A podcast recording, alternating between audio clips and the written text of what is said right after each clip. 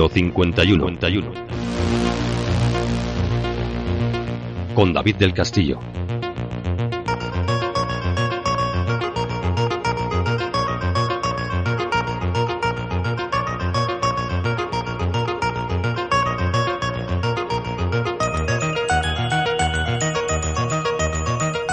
Buenos días, buenas tardes y muy buenas noches. Bienvenidos una semana más aquí a Misterio 51. Bienvenidos de nuevo a estas dos horitas, ya sabéis, de historias, de cuestiones varias. Una semana que viene cargadita de agua, de COVID, de todo, pero aquí seguimos al pie del cañón. Empezamos.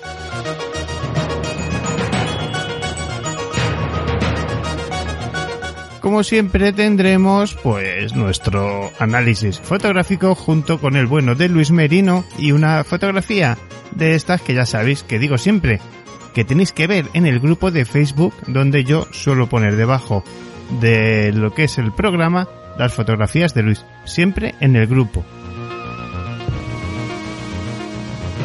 Tendremos también, como no puede ser, a nuestro querido y amigo Antonio Ceniza con una nueva leyenda de esas que remueven conciencias, porque siempre amigos las leyendas tienen algo que, bueno, nos hace aprender.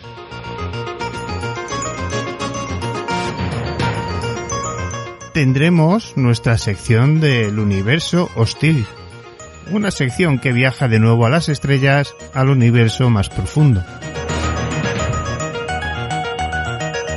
Y cerraremos programa con Nieves Guijarro, y su magia con cenizas.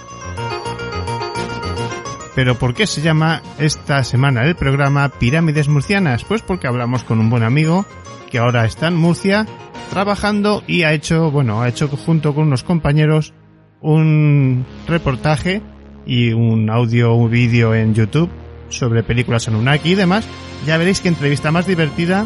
No os adelanto nada, todo está en la entrevista vais a disfrutar mucho de esto de las pirámides murcianas.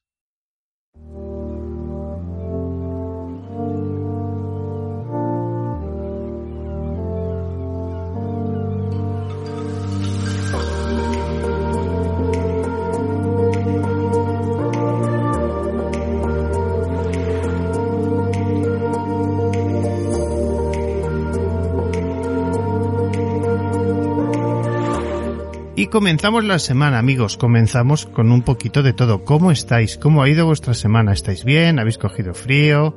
¿Habéis cogido el bicho? ¿Estáis ya más sanotes? ¿Habéis encontrado trabajo? ¿Cómo estáis?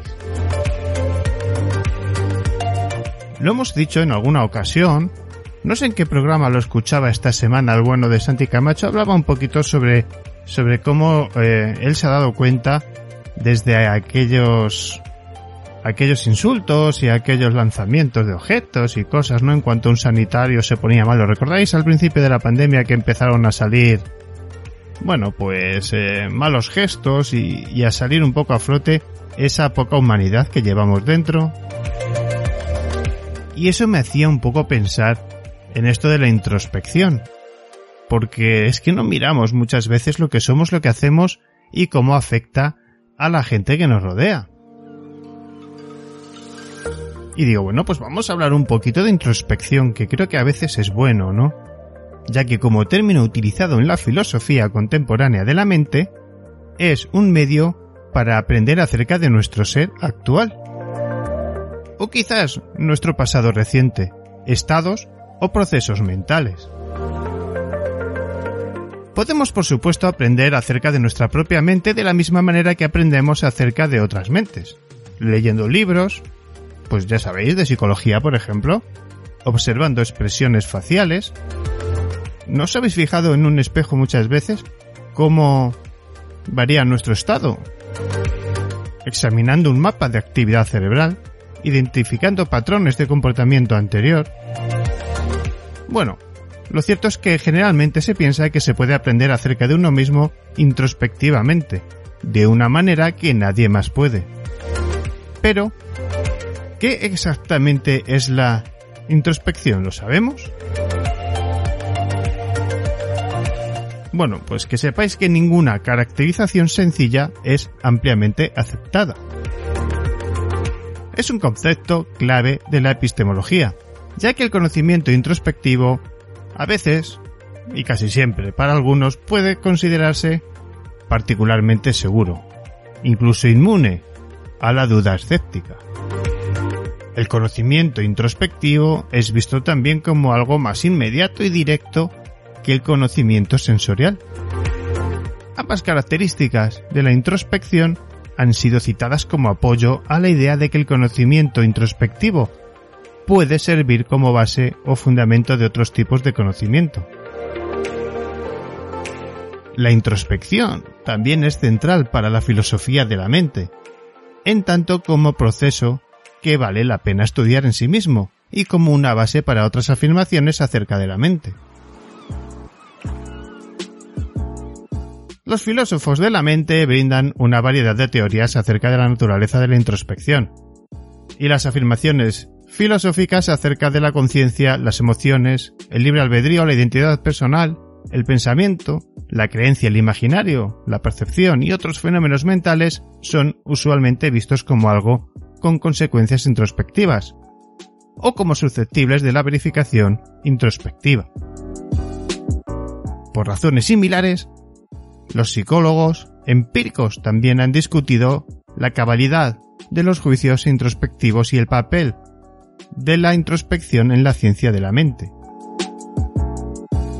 Sé que es un poco lioso, amigos, pero estaréis de acuerdo en que pocas veces ejercitamos este tipo de acción hacia nosotros mismos, ¿no? De ahí la palabra introspección.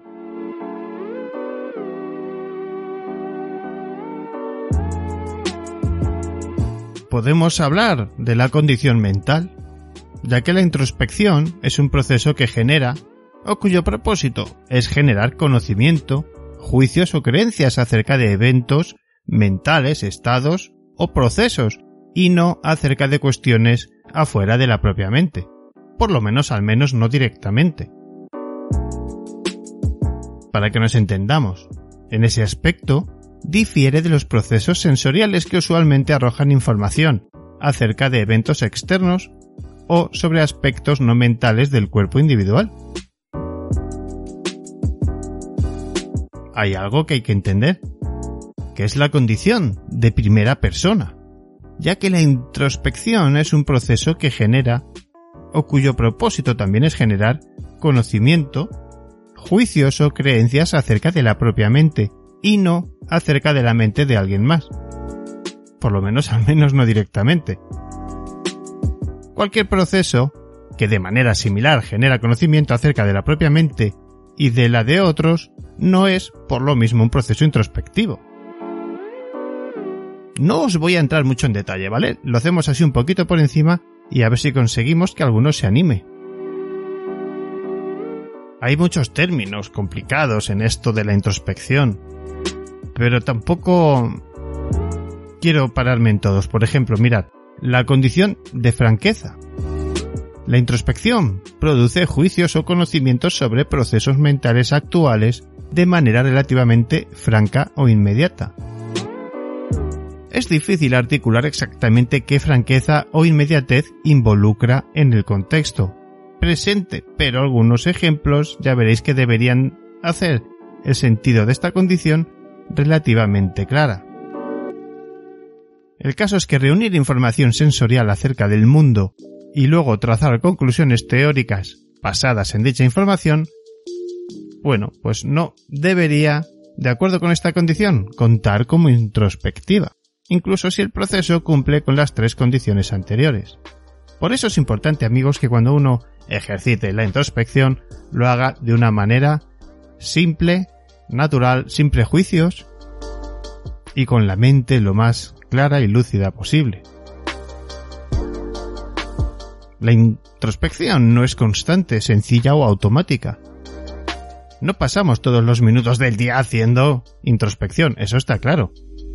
La introspección implica un tipo de reflexión especial sobre la propia vida mental, que difiere del flujo ordinario de pensamiento y acción, ya sabéis, el día a día, algo autorreflexivo.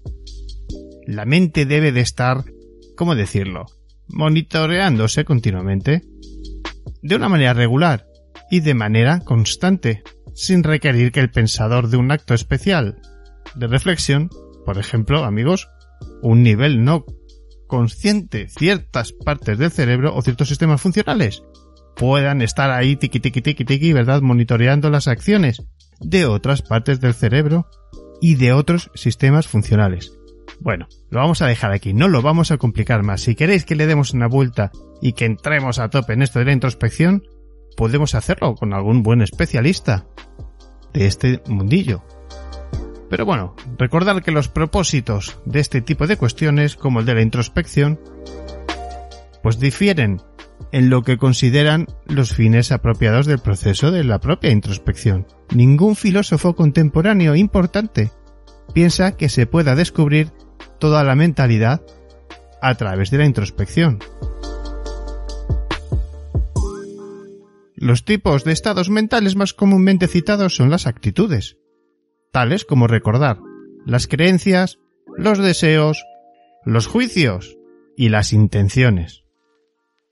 Y las experiencias conscientes, como las emociones, las imágenes y las experiencias sensoriales. Así que no todo está separado en esta vida. Parémonos un segundo, andemos más despacio, analicemos las cuestiones y amigos, respetarse mutuamente y pararse a pensar un poquito qué estamos haciendo y hacia dónde vamos, porque no toda la culpa la tienen los demás. Algo también de culpa podremos tener nosotros en cómo están las cosas, por lo menos en las que nos rodean o nos afectan a nosotros mismos. Comienza Misterio 51, comienza con nuestro análisis fotográfico, comienza con Luis Merino.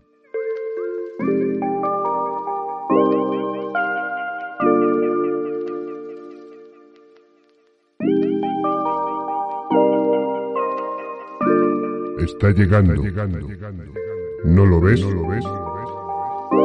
Fotografía. Fantasma.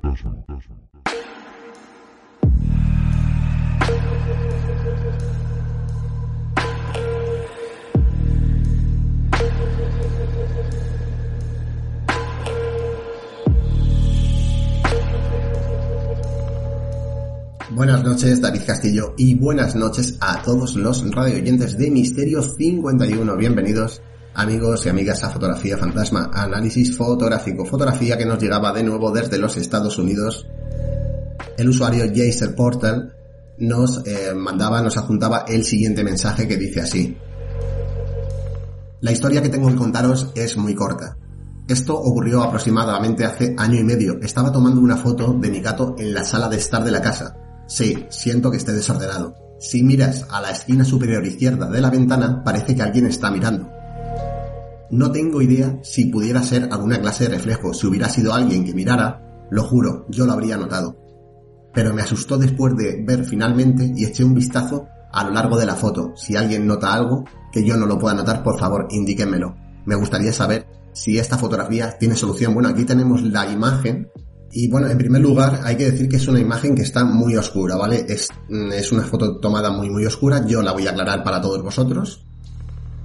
Aquí la tenemos ya aclarada, ¿de acuerdo? Y efectivamente podemos ver que en mitad del salón hay un gatito, eh, hay una serie de muebles, hay una especie de cajón que está tirado, sí, está todo como un poquito más desordenado y tal. Y podemos ver que hay un sillón. Al principio yo cuando miraba la foto, a mí me daba la sensación de que había alguien sentado en el sillón. No, no, la silla está totalmente vacía, como podemos comprobar. Y podemos ver esas ventanas. En la ventana de la izquierda hay unas cortinas, ¿vale? Que están totalmente abiertas y podemos ver cómo se ha dibujado un rostro.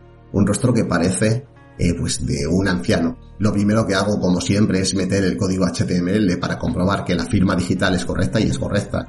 La fotografía no está falsificada ni siquiera ha sido retocada ni para darle brillo ni nada.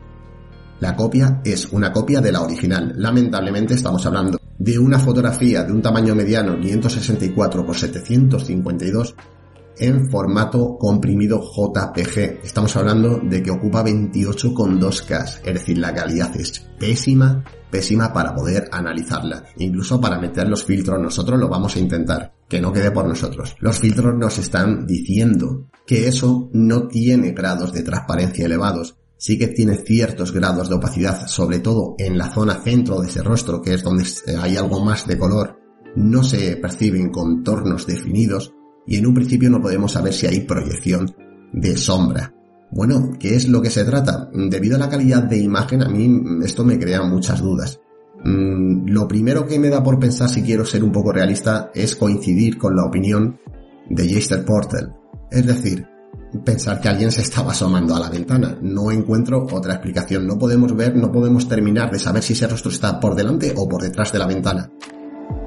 Vamos a imaginar otra hipótesis. Imaginemos que ese rostro está delante de la ventana. Si está delante de la ventana, yo creo que se trataría de alguna clase de objeto que ha producido una paridolia. Lo curioso es que solo se haya enfocado esa parte, que es lo que me sigue resultando extraña. Y como bien digo, los filtros no terminan de ser concluyentes al tener esta imagen este altísimo grado de pixelación que como bien recordaba 28,2K, una imagen es demasiado, demasiado pequeña y con una calidad tan pésima que es muy difícil saber, aunque sea una copia de la imagen original, qué es lo que tenemos enfrente. Opiniones están abiertas. Estamos ante una paridolia.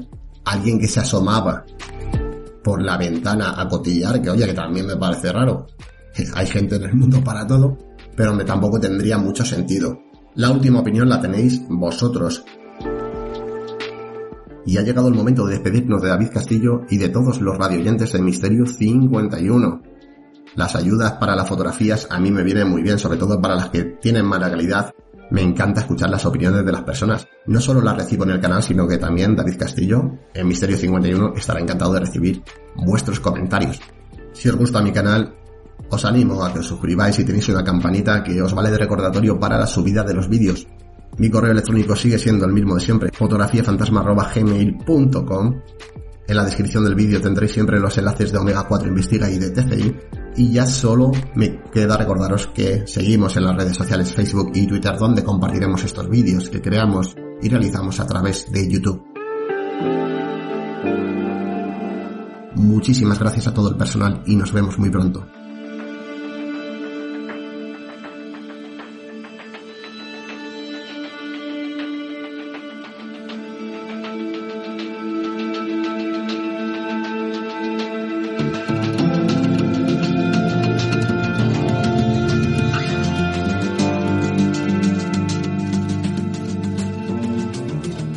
Estás escuchando Misterio 51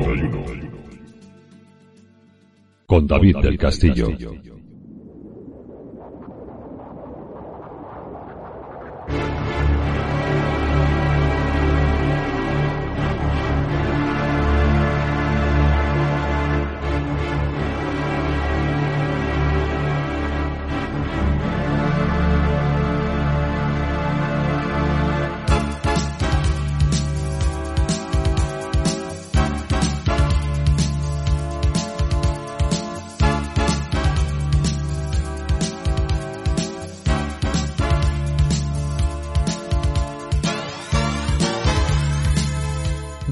Como siempre las formas de contacto para con nosotros, para contactar con Misterio 51 ya sabéis que podéis hacerlo a través de Misterio 51 contacto gmail.com enviarnos vuestras fotografías, vuestros asuntos, vuestros temas, lo que queráis.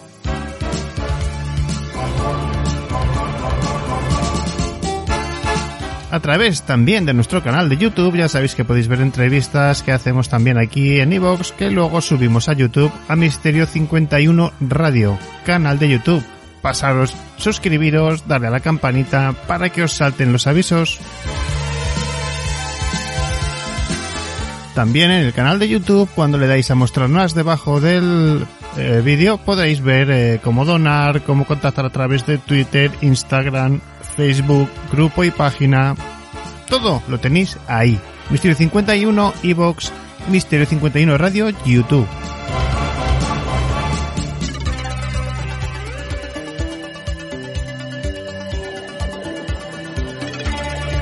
Y con este temazo, la guerra de los mundos, va llegando nuestro viaje por el universo, va llegando Universo Hostil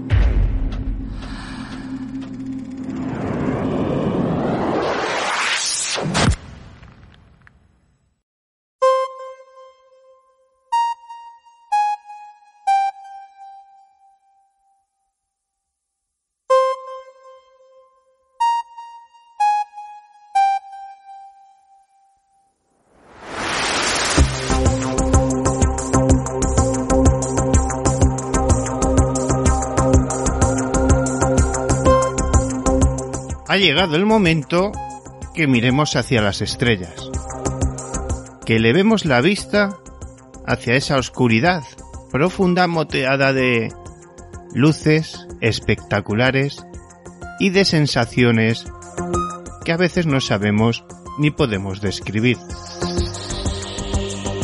Comienza Universo Hostil.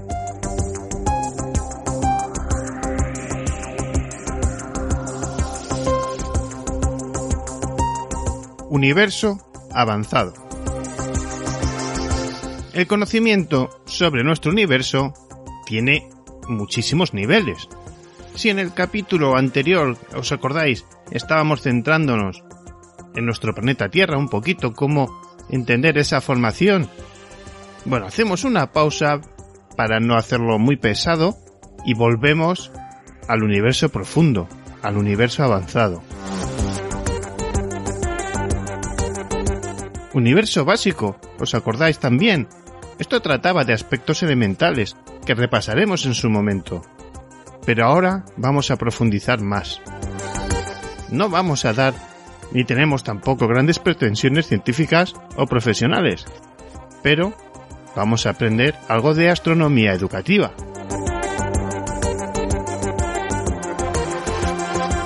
Para abordar este tipo de temas hay que tener unos conocimientos previos, aunque procuramos siempre mantener un lenguaje sencillo, lo más alejado posible de tecnicismos.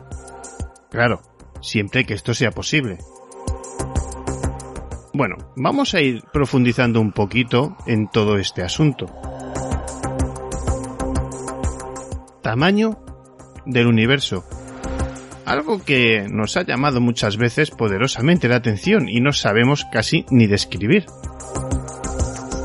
El universo abarca todo lo conocido, la materia, la energía, el espacio y el tiempo. Las escalas en el universo son tan grandes que ni siquiera podemos imaginarlas. Para hacernos una idea, por cada grano de arena que hay en la Tierra, existen un millón de estrellas o más. Nuestra galaxia es solo una entre cientos de miles de millones de galaxias. Aún así, toda la materia del cosmos es solo una pequeñísima parte del universo. El universo es, sobre todo, un inmenso espacio casi vacío.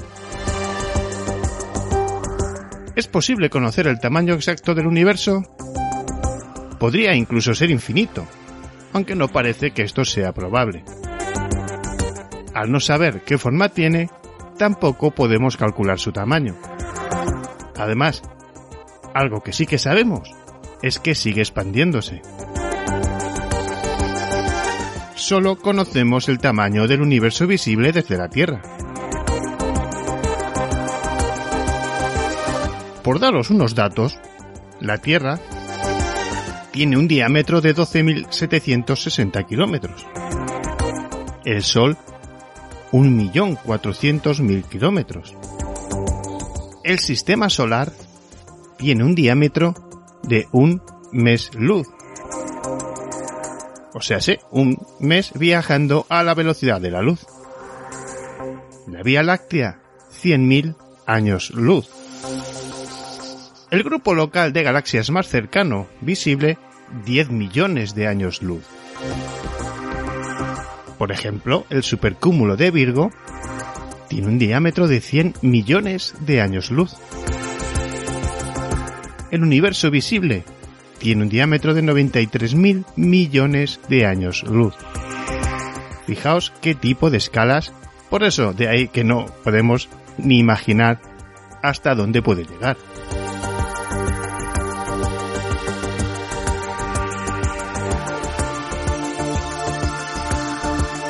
¿Cómo es el tamaño del universo visible? El límite del universo visible desde la Tierra está a 46.500 millones de años luz, en todas las direcciones. Es decir, un diámetro de 93.000 millones de años luz. Un año luz son 9,46 billones de kilómetros. Como veis, el cálculo es enorme, y aún así es solo la parte del universo que nosotros podemos ver. Tras el Big Bang, el universo se expandió tan rápidamente que parte de su luz aún no ha llegado hasta nosotros, y por eso no podemos verlo. Pero si el universo solo tiene 13.800 millones de años, ¿cómo puede haber objetos más alejados?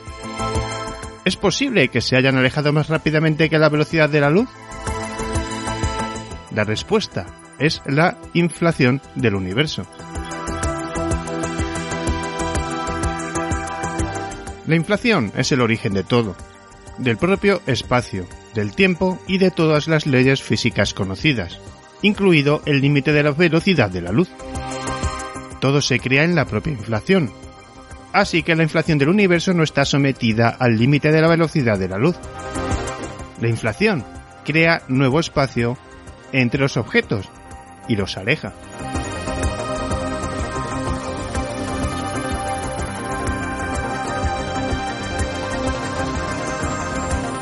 Como veis, esta sección, llamada Universo Hostil, nos enseña un poquito de todo, desde algo más complicado hasta algo más sencillo de entender. Y en este apartado en el universo profundo vamos a ver distintos puntos que los tendremos que ver en varios programas porque son bastantes. Pero están muy bien explicados cuando uno da una vuelta, revisa unos artículos de astronomía y demás para que eh, haceroslos llegar de una manera un poquito más sencilla y que sea divertida, entretenida y si puede ser hasta educativa.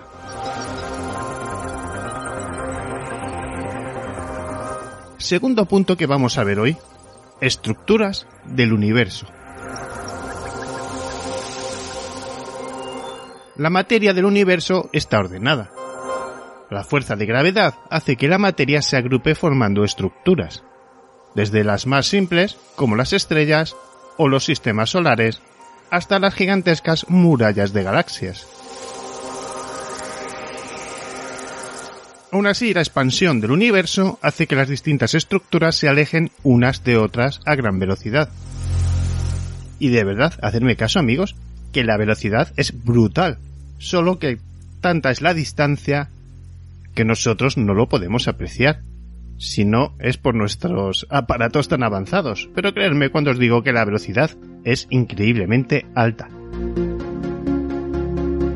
Las estructuras más distantes son las más grandes y antiguas. Se formaron cuando el universo aún era muy joven y ayudan a conocer su evolución.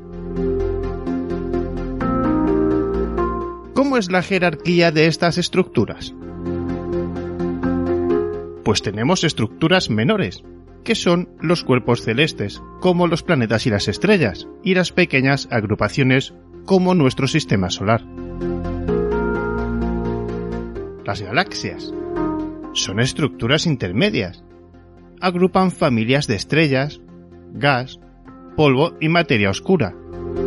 Solo en el universo visible hay más de 100.000 millones y pueden agrupar billones de estrellas. Muchas tienen un agujero negro en su centro lo cual ya hemos tratado aquí en varias ocasiones, si recordáis. En nuestro caso, nuestra galaxia es la Vía Láctea.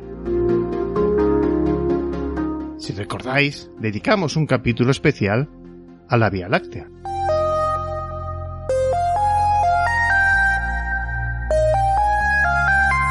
Cúmulos de galaxias.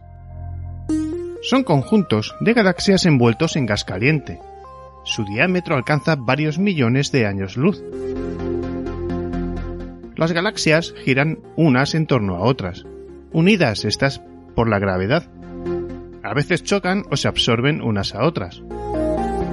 La Vía Láctea pertenece a un cúmulo llamado grupo local, formado por 25 galaxias. También tenemos los supercúmulos de galaxias. Estos son conjuntos de cúmulos de galaxias, miden cientos de millones de años luz. Forman grandes capas por todo el universo visible. El grupo local forma parte del supercúmulo de Virgo.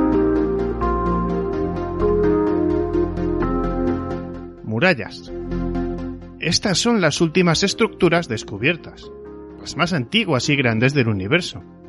Forman enormes franjas de supercúmulos de galaxias.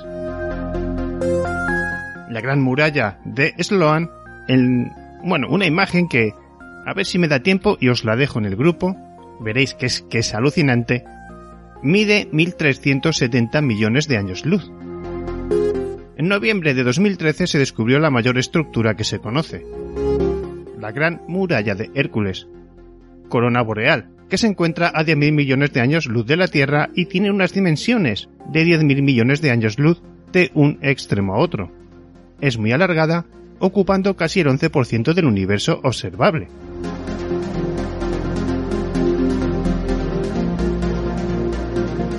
Y por último, que vamos a ver hoy, es el gran atractor, el supercúmulo de Virgo y el resto de estructuras del universo visible avanzan hacia un misterioso punto llamado el Gran Atractor.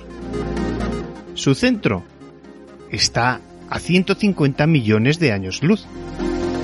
Este se descubriría a finales de los 80 y aún no se sabe qué es, aunque podría tratarse de una estructura aún mayor que los astrónomos llaman la Niaquea, cielo inmenso en hawaiano.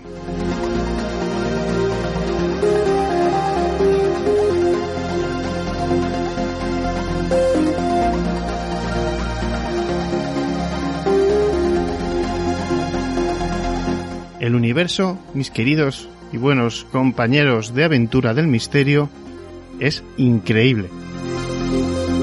Sé que muchas veces estáis esperando que hablemos, no sé, de, de parafonías, de investigaciones, de casos, pero no hay nada de verdad como pararse, a aprender, a investigar cosas sobre el universo que nos rodea por todas partes, que lo inunda todo y que es fuente de destrucción y de creación al mismo tiempo.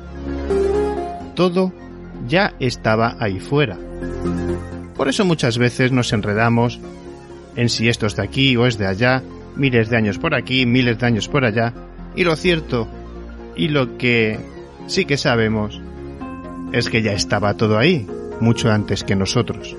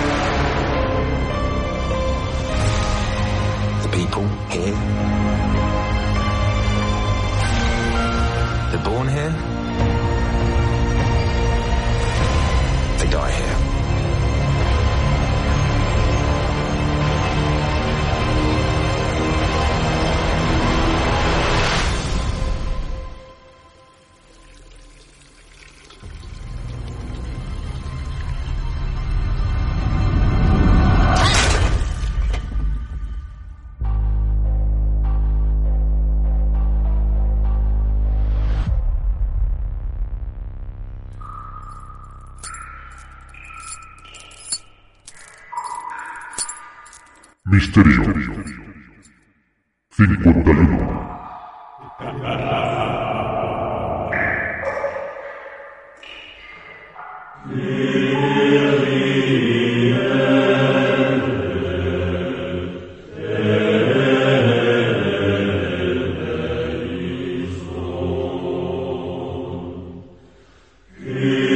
Hola amigos de Misterio 51.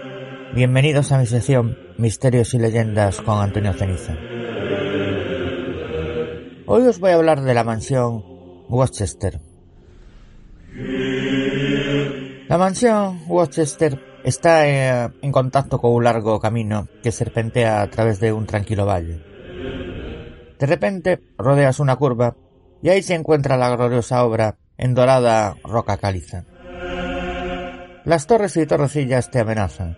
Las ventanas vacías miran fijamente hacia afuera, mientras las grotescas gárgolas te miran con malicia desde las elevadas paredes de una imponente casa olvidada en el tiempo.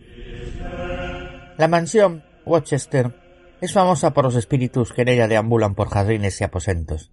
La residencia se encuentra en la zona de los Cotswold, Inglaterra, y es un impresionante edificio que, por el simple hecho de encontrarse frente a él, produce escalofríos, sobre todo por las inquietantes gárgolas que parecen custodiar el edificio y acechar a quien ose inmiscuirse en su interior.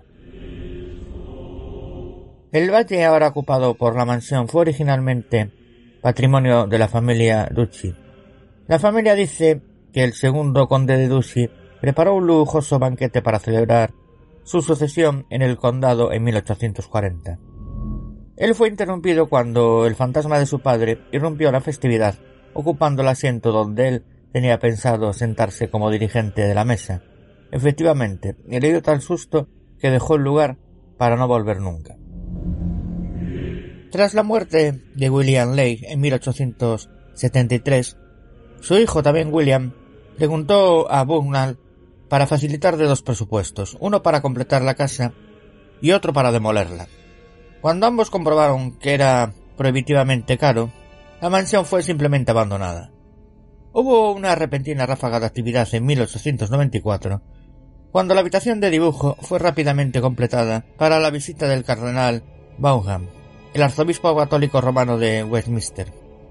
Pero esta fue la única habitación que se terminó, y desde entonces el lugar se ha abandonado. Durante la Segunda Guerra Mundial, tropas americanas y canadienses acamparon en el pasto de enfrente y ocuparon los sótanos para almacenar sus equipos.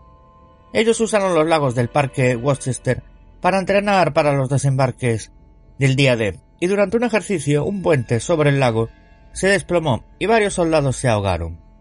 Sus cuerpos fueron llevados a la mansión, y a pesar de 70 años transcurridos desde el trágico suceso, vestigios de ello todavía parecen persistir. Mediums han sentido la presencia de gente con uniforme militar dentro, y el espeluznante sonido de música de 1940 se ha escuchado haciendo eco a lo largo de los pasillos. La primera aparición fantasmal documentada data de 1902, cuando un vicario de la zona observó una figura etérea en las puertas de lo que era una mansión a medio terminar. Años más tarde, fue un jinete incorpóreo vestido con ropa de la guerra civil el que se dejó ver por las proximidades. En los últimos tiempos algunos afirman que el fantasma de una mujer anciana le gusta atacar a otras mujeres en los rincones con menos luz de la casa, y que en ocasiones vuelan piedras en el interior de algunas habitaciones. Sin duda, una de las más curiosas y grandes partes de la casa es la capilla. Alguna gente ha informado allí del extraño olor de velas recientemente apagadas, aunque ninguna vela ha estado ardiendo allí antes de percatarse del misterioso aroma. Otros han visto a un hombre bajo de pie en una de las entradas de la capilla. Él no hace nada, excepto mirar fijamente hacia las decoradas ventanas, y da la impresión de que está algo preocupado por ellas.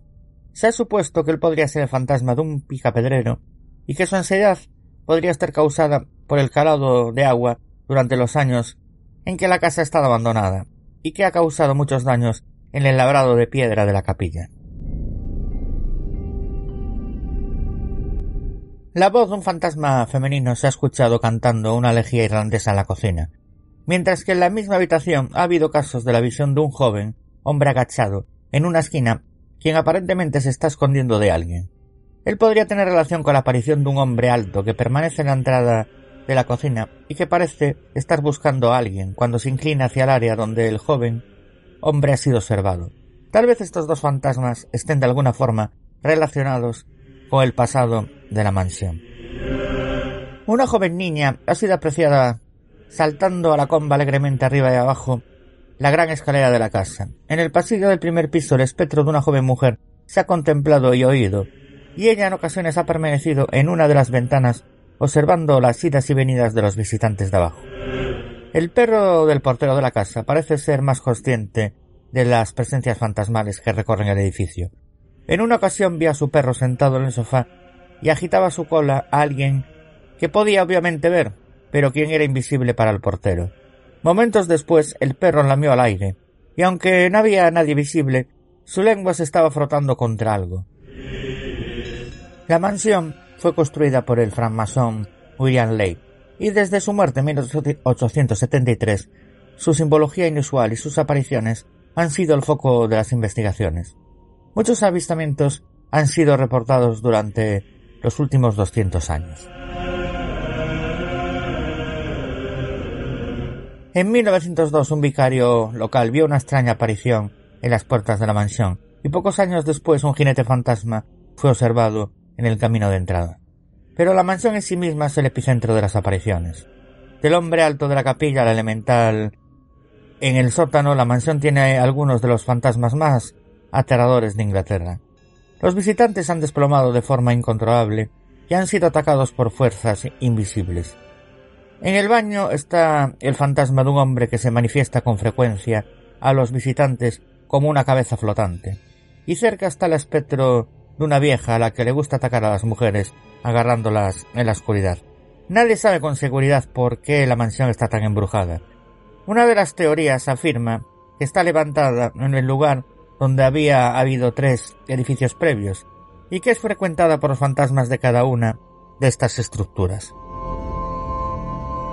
Debido a su gran popularidad como lugar encantado a lo largo de tantos años, la casa es a menudo visitada por cazadores de fantasmas y otros curiosos que quieren experimentar en carne propia la sensación de ser espectadores de un fenómeno que traspase las barreras de la realidad humana. Muchos de ellos al poner un pie dentro sencillamente se desploman y otros sufren una suerte de ataque espectral. Entendidos de temas paranormales, concluyeron que la mansión es el epicentro de gran actividad paranormal y poltergeist. En sus visitas al lugar se han conseguido registrar detalles de apariciones etéreas, sombras negras, grabaciones de sonidos espectrales y notorios cambios de temperatura.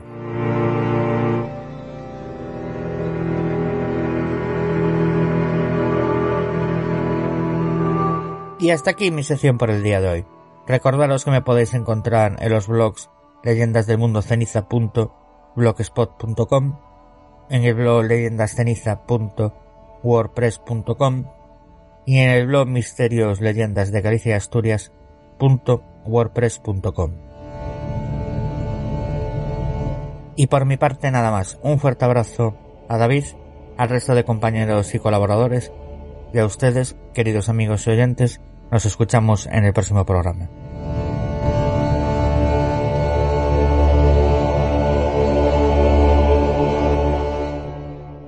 Misterio, misterio, misterio, misterio, 41, 41. 41.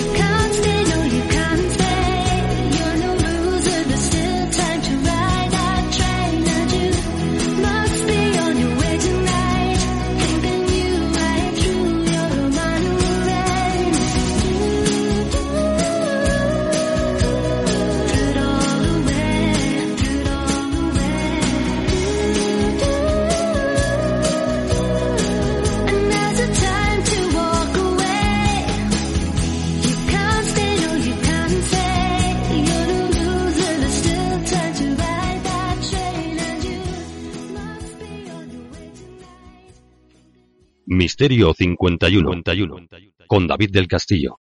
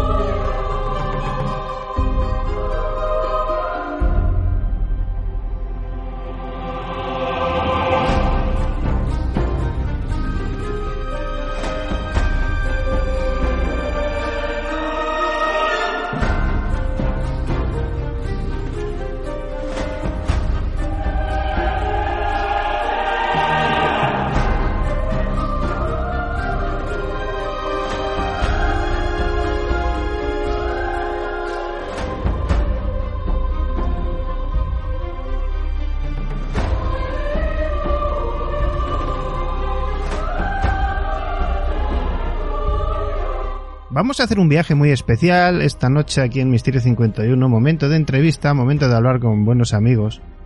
Y la verdad es que yo me lo he pasado muy bien. Muchas veces no tengo todo el tiempo que yo creo que debo necesitar para preparar un tema. En este caso me ha pasado lo de siempre, ¿no? Entre el trabajo y mil cosas, pues... Pero bueno, en resumidas cuentas, que he conseguido ver parte del trabajo de del personaje que viene hoy a hablar con nosotros, de Miguel Guirado, y ya veréis qué divertido cuando vosotros lo veáis.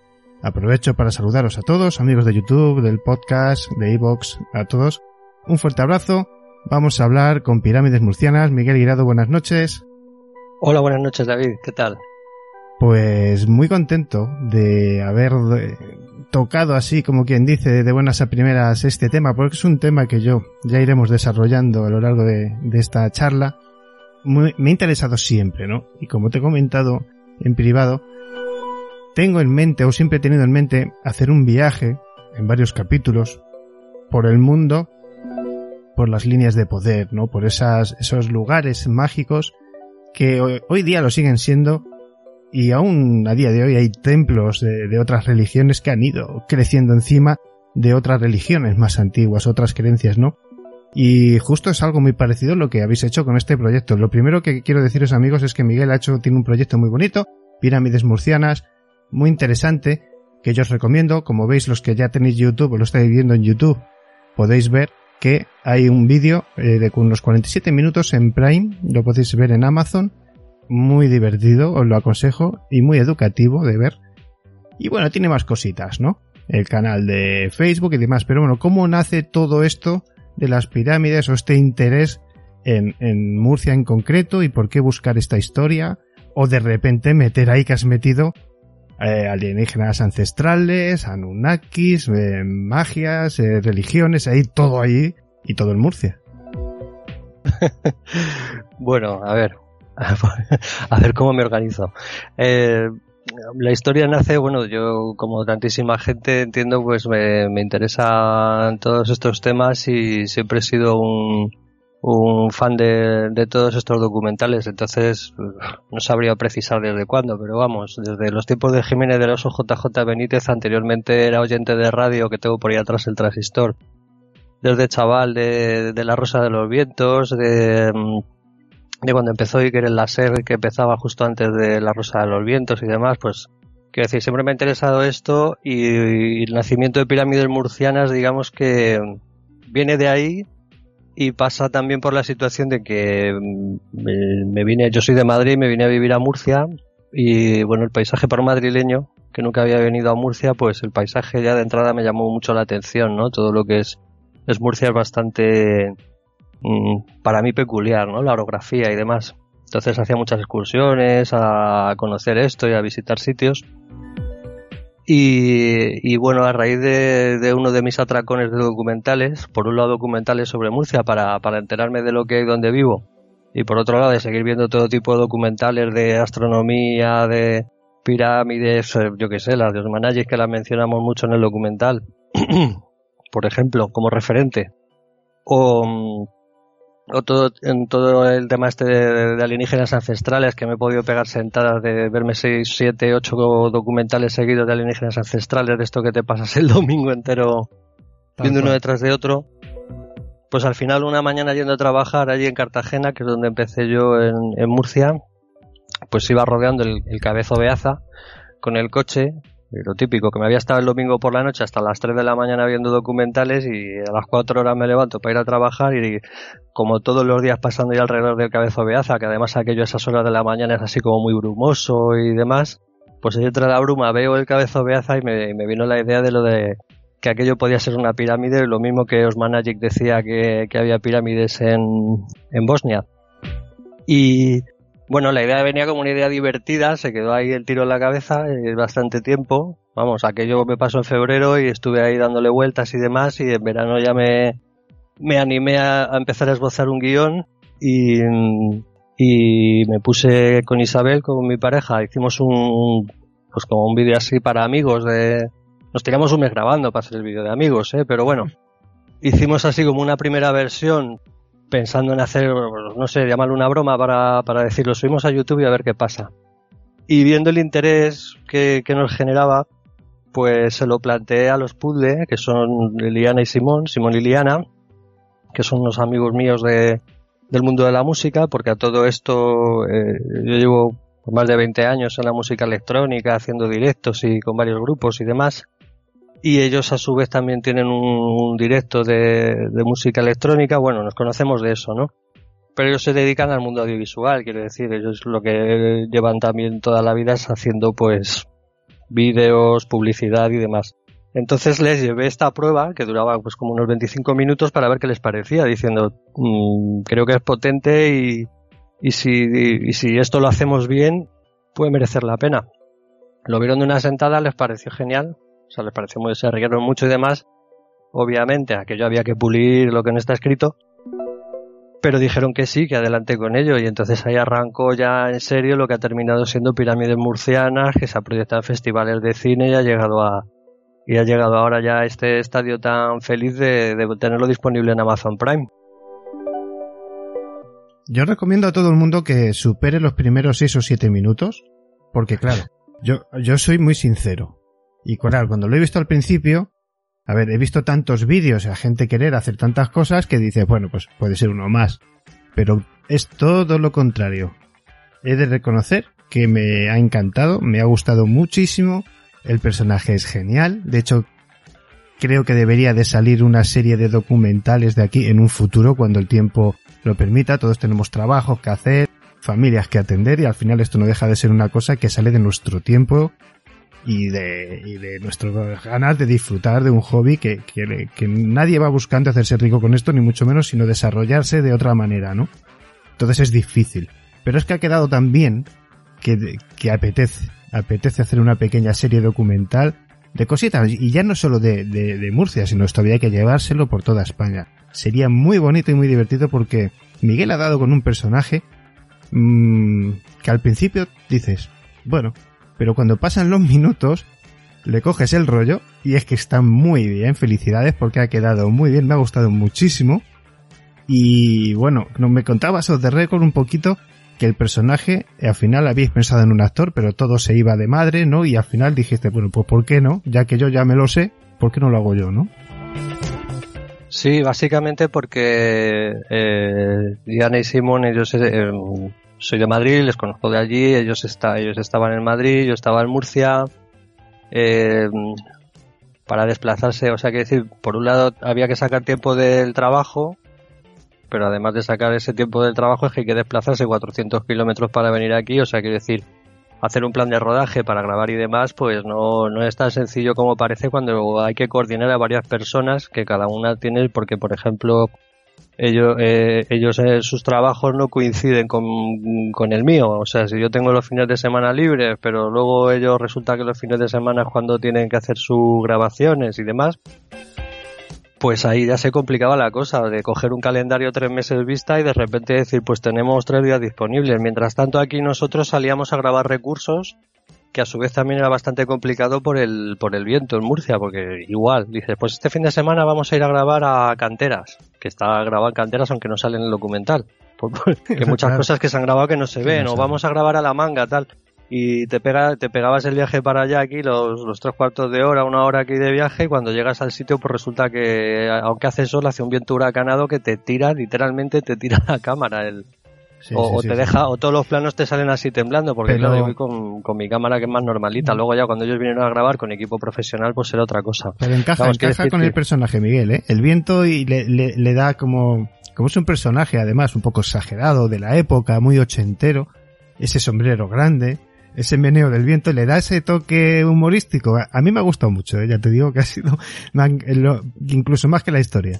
Hicimos, es que hicimos varias pruebas. eh, al principio, pues eh, quiero decir, esa primera mm, prueba que, grabación de prueba que hicimos, pues había, por ejemplo, unos planos en los que la interpretación era más tipo Jiménez del Oso, más hierático así, porque Jiménez del Oso era muy de plantarse delante de, de Guiza completamente tieso, con las manos en el bolsillo así en plan Y un poco chulo, pero cla- clavado al sitio.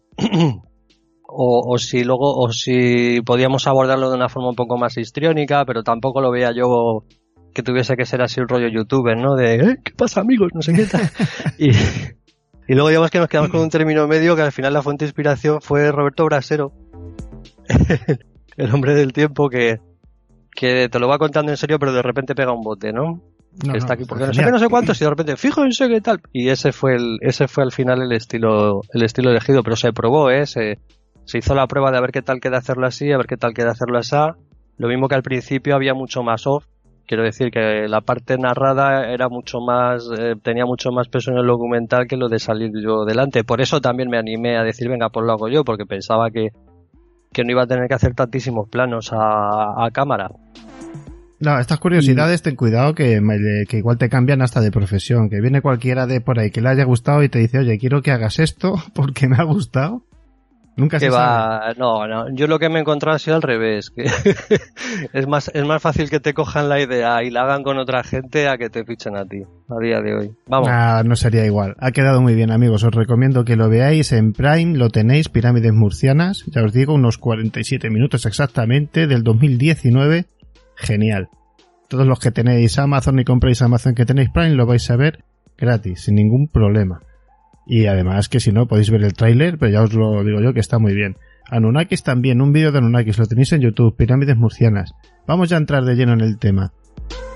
Eh, alienígenas ancestrales, pirámides murcianas. Yo he hablado muchas veces, yo siempre digo, la gente me ha escuchado muchísimo hasta la saciedad, que yo siempre eh, hablo de las antiguas culturas como que, vamos, lo tengo clarísimo, que estaban mucho más preparadas para vivir en este planeta que nosotros, por mucha tecnología que creemos tener. Ellos hacían cosas eh, que ahora nosotros las hacemos con unos equipos y una ingeniería de la leche y ellos lo hacían con tres piezas y tres palos y dos maderas. Entonces, algo pasa, algo no encaja. Eh, seguimos encontrando, pues eh, ya no hablo de Tiahuanaco, o sea, hay 20.000 cosas que estamos encontrando que cada vez nos llevan más atrás. Que si 5.000, que si 10.000, que si ahora 15.000, que si ahora 25.000. Tengo la sensación de que esto es un poco que vamos a encontrar eh, culturas de 30.000, de 50.000. O sea, que llevamos muchos años, que aquí han pasado muchas cosas y por alguna razón la climatología lo ha ocultado todo. El planeta Tierra es un planeta que como tiene muchas corrientes de aire, muchas tormentas, tiene muchos fenómenos meteorológicos, cambia mucho. No es como otros planetas, como pueda ser Marte ahora mismo, que no tiene apenas atmósfera y se mantiene mucho más estático. Pero la Tierra cambia mucho. De hecho, hay muchos cráteres inmensos que no se ven precisamente por, por esos cambios.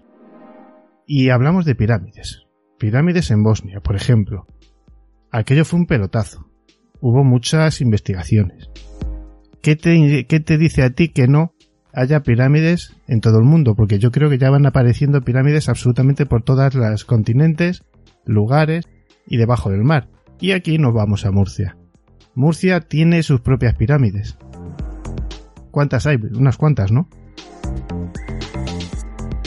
Bueno, las, las hemos encuadrado, bueno, no quiero desvelar el, la geometría que se explica en el documental porque creo que forma parte importante de la historia, pero eh, estábamos hablando de creo que cinco, cinco o seis por lo menos. Cinco. Una, dos, tres, cuatro, cinco. Sí, cinco, cinco.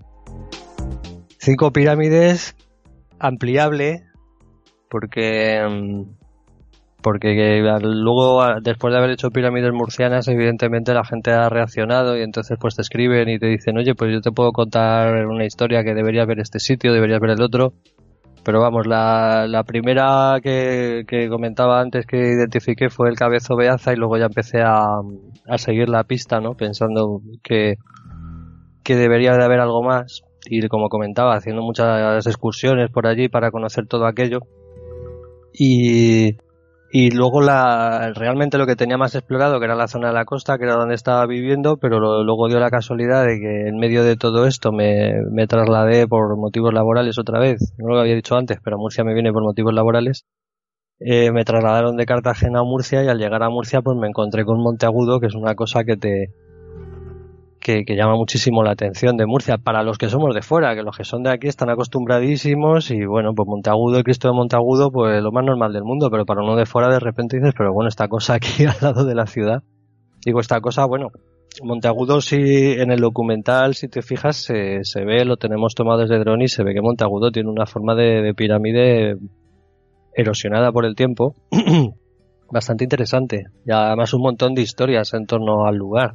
Es que además, si te fijas, que era lo que yo te estaba comentando antes cuando hablábamos fuera de, de, de- de onda, em, este sitio que lo tengo que buscar por Google Maps, porque ahora no recuerdo dónde es, este que este sitio que yo te comentaba de las seis tiene su edificio histórico, tiene sus, sus piedras que se han movido de sitio, tiene eh, sus batallas, o sea, es que son sitios que concentran ya no solamente un, esa energía, sino que eh, se conjugan todos elementos históricos que han pasado muchísimas cosas en esos lugares. Sí, pasa con, obviamente, Cartagena, que además se dice la ciudad trimilenaria, pero es que es verdad, la historia de, de España con Carta- eh, Cartagena es de las primeras ciudades importantes en España. Sí. Y igualmente Monteagudo, creo, no sé, no sabría decir, pero me parece que sí, que es antes Monteagudo que Murcia, porque realmente cuando el, cuando la, la, la época medieval, eh, Murcia pivotaba más hacia Monteagudo que donde está ahora la ciudad.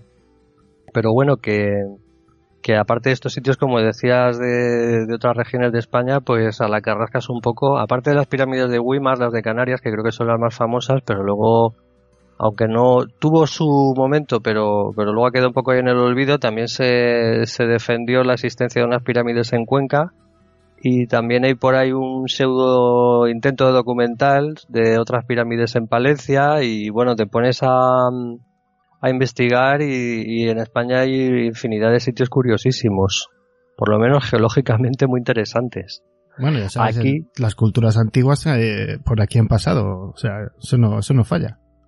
Aquí se siguen encontrando, aquí se- vamos, recientemente en Murcia se ha encontrado un, un poblado, creo que no corresponde a la cultura del, la cultura argárica, que es la de la zona del Levante, ¿no? La, la más antigua, que no, que sí, es que ahora mismo no, no me acuerdo, pero, pero vamos, aquí no paran de, encontrarse restos arqueológicos de lo más interesantes, por eso digo que, que son lugares que, que bueno, visto con estos otros ojos de, como ha pasado con pirámides murcianas, pues de repente le, le puedes empezar a encontrar un sentido bastante curioso.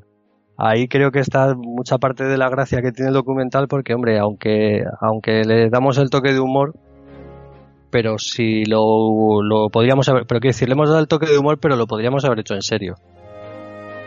Lo que pasa es que bueno, ahí nos dio respeto, ¿no? Por, por la costumbre de, reírse de uno mismo y demás, pues, pues le, pues al final entró mucho humor en el documental, pero se podía haber hecho en serio, ¿eh? Se podía haber planteado toda la teoría con, sin meter ninguna broma.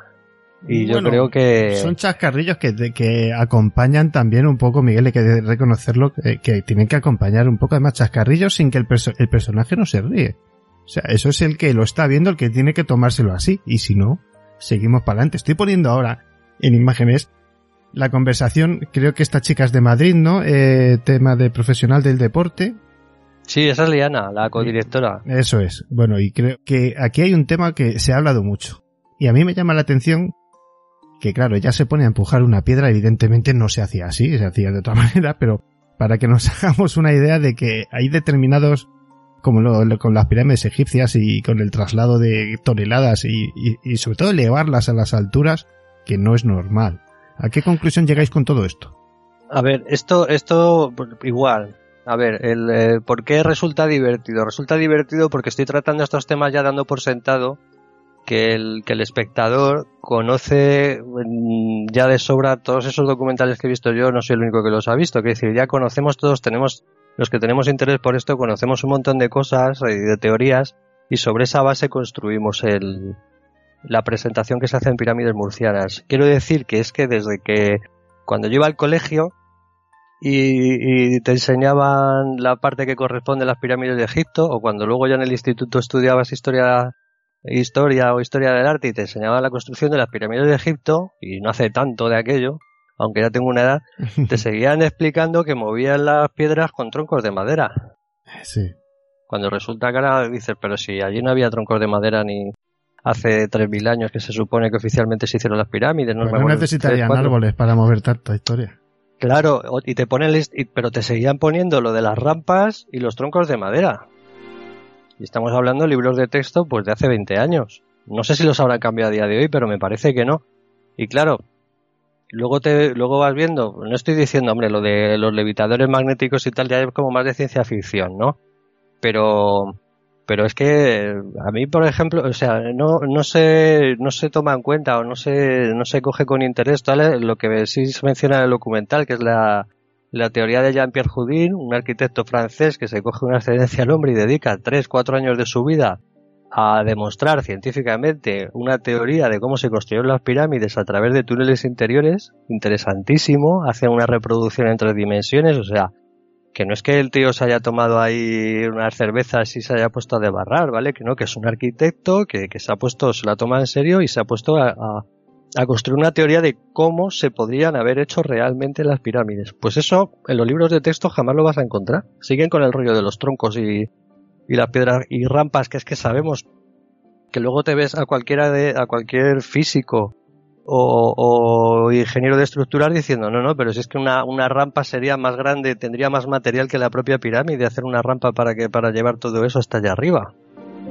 Y en fin, hay un montón de, de lagunas y de, y de, y de partes cuestionables que lo que yo no entiendo es que no, que no se actualice, ¿no? El, que sigamos, que, que al final todo lo que no sea decir que se hacían rampas kilométricas para elevar las piedras sobre troncos es ciencia ficción, eres un chalao y, y queda y queda la cosa como ahí relegada a- De al, hecho, al fíjate, rincón del rarito. Dices, ¿no? Pero- recientemente, si hay, nuestros amigos han podido seguir eh, en Egipto, se ha llevado al nuevo museo. Han montado la de Dios, la verdad es que ha sido muy chulo, mm, muy chulo, muy bonito, con mucho respeto y con mucho, la verdad es que para eso son la leche los egipcios. Pero yo recuerdo que hace poco hicieron una, arreglaron una estructura de una de la, de una esfinge, de unas, eh, de una esfinge y, y las pasaron increíblemente canutas para ponerla en su posición. O sea, pero canutas que tardaron días. Con todo el sistema de poleas, con grúas, con- y era imposible ponerla exactamente como estaba. Entonces, quiero decir, es que estamos en 2021, estamos con la ingeniería cuántica, desarrollos de la leche, con, bueno, una tecnología brutal, pero somos incapaces de hacer lo que hacían estos señores hace 4.000, 5.000, etcétera, de años, ¿no? Con lo cual, todo este tipo de investigaciones son alucinantes.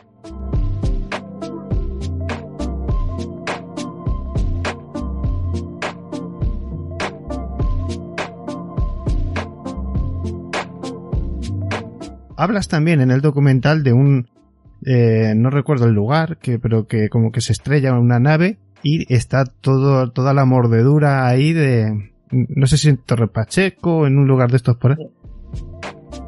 No, eso es en, es- en realidad es enfrente de Monteagudo. Ah, enfrente, ¿no? Vale. En el, doc- en el documental lo planteo en, en donde es, enfrente de Monteagudo. Bueno, no voy a desvelar cómo, pero Ah, Aquí lo tengo. eso es un paraje que se llama La Cueva. El montaje es genial, eh, por cierto. Ahí como se cae la nave, el mordisco, todo, es que parece que se ha caído una nave, o sea. Ahí, bueno, ahí me, me remito a lo que decía de, de ver todas estas cosas con otra mirada. Hombre, claro. ¿Vale? No estamos diciendo que sea mirada de la así. ciencia ficción. Estamos contando una historia y Pero quiero decir que, bueno, no, yo no reniego de la parte poética que tiene todo esto, de, de, por, de querer ver el lugar en el que vives de otra manera más, no sé, más interesante, ¿no? Que decir esto es una cantera abandonada y, y esto es un antiguo vertedero y Es una de las grandes peleas que yo tengo, porque eh, a Iker se le han dado muchos palos, pero yo creo que de los últimos grandes trabajadores de esto del misterio, es el que más ha promovido el que la gente salga y pregunte, y busque, y haga sus propias grabaciones, sus investigaciones. Luego ya no, yo no voy a entrar ya en si están bien hechas, mal hechas, quién lo hace bien, quién lo hace mal, que hay de todo como en la viña del Señor. Pero eh, proyectos como este salen de trabajos de, de, de, gente profesional que todos hemos admirado y hemos respetado y ahora la tecnología nos permite hacerlo con cierta facilidad, que antes no se podía. A ver, es que el, el, trabajo de divulgación que lleva este hombre haciendo, yo no sé cuántos años lleva, pero si no lleva 30. Sí, sí, eh... es de mi quinta. Que, él va, bueno, él tiene unos meses más que yo, él creo que tiene 47 y yo 46. Pues yo invito a cualquiera de los críticos que se ponga a hacerlo. Sí, sí, no, es, por eso es brutal, es brutal. Es decir, te puede gustar más o menos, pero este hombre, no, que yo sepa, no conoce una semana de descanso desde que empezó. Entonces, bueno, está él, bueno, también estaba el Miguel Blanco en Radio Nacional, también, bueno, La Rosa de los Vientos, a pesar de bueno, lo de todos, Cebrián, sigue aguantando. de la época. Pero yo creo que con gustaba- las salidas de Milenio mucho 3. Cebrián, ¿eh? Cómo- cómo enfocaba sí, el programa pero las salidas de Milenio 3 marcaron un antes y un después. Eso yo ya no lo he seguido. Pues las salidas de Milenio 3 fueron brutales, 5.000 personas, 7.000 personas, o sea, donde fuera lo llenaban, pero además gente sana, o sea, tú, eh, yo, yo eso sí lo he visto, llenar un pueblo, una localidad, lo que sea de gente y dejar el pueblo niquelado. Claro, pero si es que es a lo que sana. voy, que, que enseguida es como, ah, los magufos, no sé qué tal, pero bueno, si a todo el mundo al final le interesa esto, hombre. Pero sí es bonito, ¿no? La magia, el espiritismo, la, la parapsicología, si todo se trata con respeto, que para eso están este tipo de programas, ¿no? Para, para divulgar. Yo eh, muchas veces critico la forma de trabajar de X grupos, por ejemplo, pues que van con el móvil haciendo preguntas chorras a casas abandonadas. Y, a ver, hay investigaciones Sí. que requieren de un trabajo más profesional. Que por Sí, eso lo de los, lo de los hip, ¿no? Sí, los hay que parecen grupos paramilitares, que me parece una exageración. Sí. y luego sí. los hay que, que, como digo yo, un boli, un papel, una cámara de fotos y un buen trabajo bien hecho es más que suficiente. Porque, bueno, no voy a entrar en lo que ya he contado mil veces. Este trabajo que vosotros habéis hecho lleva horas de trabajo para aburrir. Y porque has tenido ayuda de gente profesional. Si lo hubieras tenido que hacer tú todo, estaríamos No, no, hablando no, de, de, de- de miles de horas de trabajo, de dos o tres años dándole para sacarlo. O sea, es imposible. Entonces, por No he hablado, perdón, he hablado de Simón y Liana como, Mm. ah, como profesionales audio, del audiovisual, pero vamos, ha habido más gente. La parte de los 3D primero empezó elaborándose con una con un arquitecto técnico, con Noemí de Pinto, pero luego pasó al equipo de dirección artística con Rafa Taberner y otro arquitecto técnico que es Franceschi Banco. Quiere decir que solamente los 3D que duran unos segundos, pero para que pudiéramos tener unos 3D a la altura de, de un documental al uso hubo hay un montón de trabajo además de planificación para explicarles lo que se quiere y cómo y cómo tenía que moverse la cámara y lo que había que representar porque tú piensas que tú estás ahí en tu casa y te vengo yo y te cuento esta historia y te digo que quiero que me que me eches un cable y que, y que hagas en tres dimensiones Murcia. Bueno quiero decir que había más había un equipo de gente ahí bastante más, más grande. Luego la, tenemos también, hemos conseguido también tener planos de dron, un, un, dronista, también luego Íñigo Rodríguez, que aparte de intervenir en el documental, fue el cámara que vino a, a grabar buena parte de las, de las tomas en agosto del año 17. O sea, ha habido mucho equipo de gente ahí detrás poniendo de su parte y, y quitándose de su tiempo para llevar el proyecto adelante, ¿no? Desde luego que, por eso decía que podría haber dicho aquí Juan Palomo me lo hago yo en casa y demás, desde luego que no habría tenido nada que ver. De hecho, por eso decía, por ejemplo, el, el tipo este que defendía lo de las pirámides de Cuenca, que, que sí que le llegaron a dar cancha en, cuart- en cuarto milenio, creo, o no sé si se llamaba así el programa todavía. Pero ahí, ¿lo ves? Ese sí que se quedó en, al no, al no trabajarlo más en la exposición, pues se quedó en unas maquetillas y en una idea sugerente. Bueno, pero ¿Sabes? mira, yo hace poco entrevistaba aquí a Fernando Fernández Díaz con el tema de los tartejos, que ha hecho una investigación en Canarias brutal. Tiene, o sea, si ves la documentación que, que ha hecho este hombre es algo, es algo brutal. Entonces necesitamos que gente como vosotros haga estas cosas, porque es que si no estaríamos hablando de lo mismo de siempre, ¿no? De lo que nos dice la tele. Y, y hay cosas que están ahí que se tienen que investigar.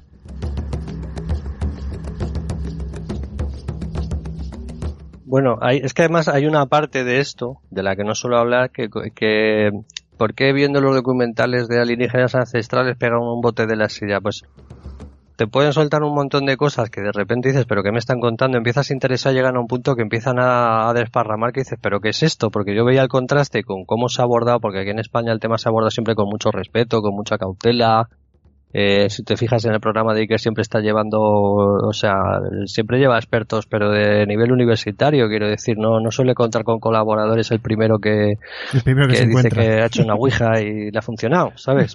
Sí, sí, sí. Y, y en general es el tono en, en, en este mundillo en España. Y vienen los de alienígenas ancestrales y lo que hacen es montarse unos documentales con todos los medios del mundo, que es lo que decía, teniendo en cuenta lo de los drones, lo de los 3D, eh, dándole un ritmo tremendo porque te meten en media hora una batería ahí de imágenes que te, se te ponen los ojos así. Y yo sí me fijé en esa forma de presentar las historias.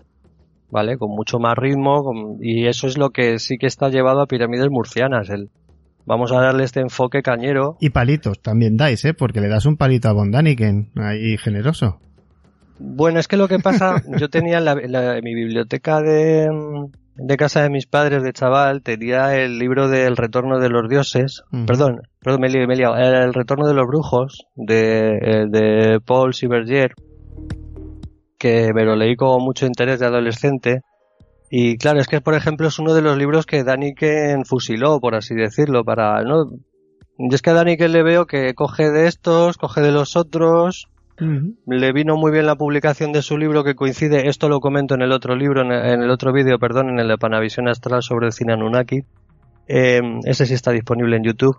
Y le vino muy bien el coincidir el lanzamiento de su libro con el estreno de 2001 Una Odisea en el Espacio, allá por... Su libro sale en el 68 y 2001 se estrena en el 69. Y de Dani que pega un pelotazo brutal. Que no lo como digo en el vídeo ese, que si no es que sea crítica, pero se pone a Daniken como al padre de todo esto, como un referente eh, espectacular y realmente Daniken lo que hizo fue coger de aquí, de aquí, del otro lado y juntarlo todo un poco. Recuerdos del futuro, sí.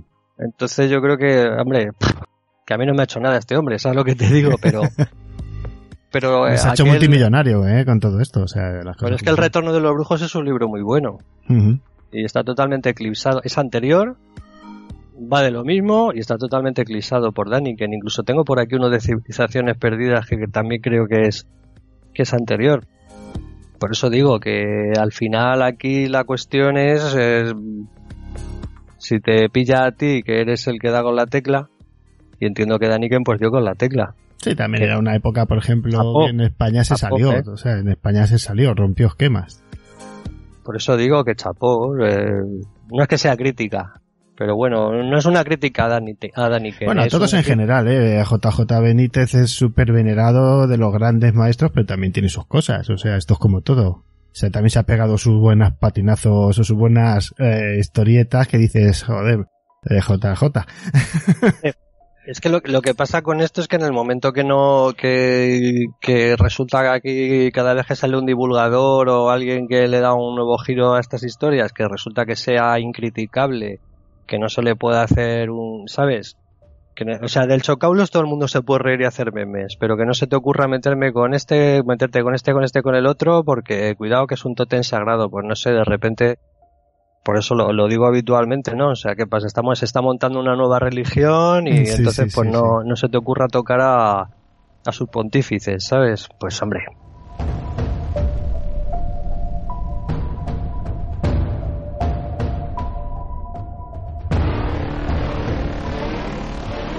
Eso es un buen tema, Vale. lo que dices de las nuevas religiones, ¿no? Porque ahora ya, fíjate, con Maradona fallecido y su, se han incrementado en miles y miles la iglesia maradoniana de aquí a mil años. ¿Quién no te dice que no haya, sea un culto ya en toda regla?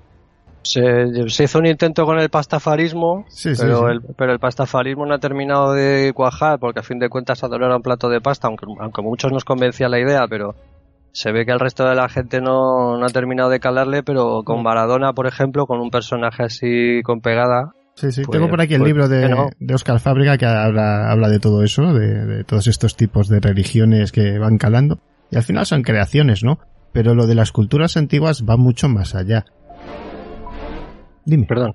No, iba a decir, digo, como digo en el, en el vídeo de Panavisión Astral, tú date cuenta que lo mismo que la Biblia o el Corán, eh, la, forma de divulgar la religión, al principio de hecho ni siquiera eran los libros sagrados, los libros sagrados los manejaban los sacerdotes, pero lo que se utilizaba para transmitirlo a los fieles eran las imágenes en las iglesias, ya fueran las, las esculturas por las catedrales o las iglesias románicas representando eh, lo que lo que se quería explicar a la gente, o los, los frescos, o sea, eh, la parte visual ha tenido mucho siempre que ver, pero estamos ahora en una época en la que el audiovisual se está terminando de merendar a los libros. Entonces, la religión del futuro va a ser una religión que va a arrancar eh, con un, con un soporte audiovisual, está clarísimo. No va a ser un libro sagrado, va a ser un vídeo sagrado, lo que, lo que, lo que dentro de X Sí, años sí. va a ser lo que, lo que sea de obligado visionado en las escuelas, ¿sabes? O, o algo así. O no Sí, sé, o que te lo enchufen a la cabeza, pero Sí, no, eso ya se está haciendo, o sea que... que, que van por ahí los tiros, por ejemplo, y me vuelvo a remitir al vídeo este de lo del cine Anunnaki, eh, ¿cuántos vídeos puede haber ahora mismo en YouTube sobre los Anunnakis? ¿Cientos? ¿Miles? Uf. Y, son todos caserísimos, con imágenes robadas por ahí de películas y de lo que pillas y de videojuegos y tal, y incluso con la voz de Loquendo, que ya ni, ni te molestas en el leer a un micrófono. Ahí digo por los Anunnakis por poner un ejemplo. Pero lo que te está reflejando es un movimiento de base, un interés.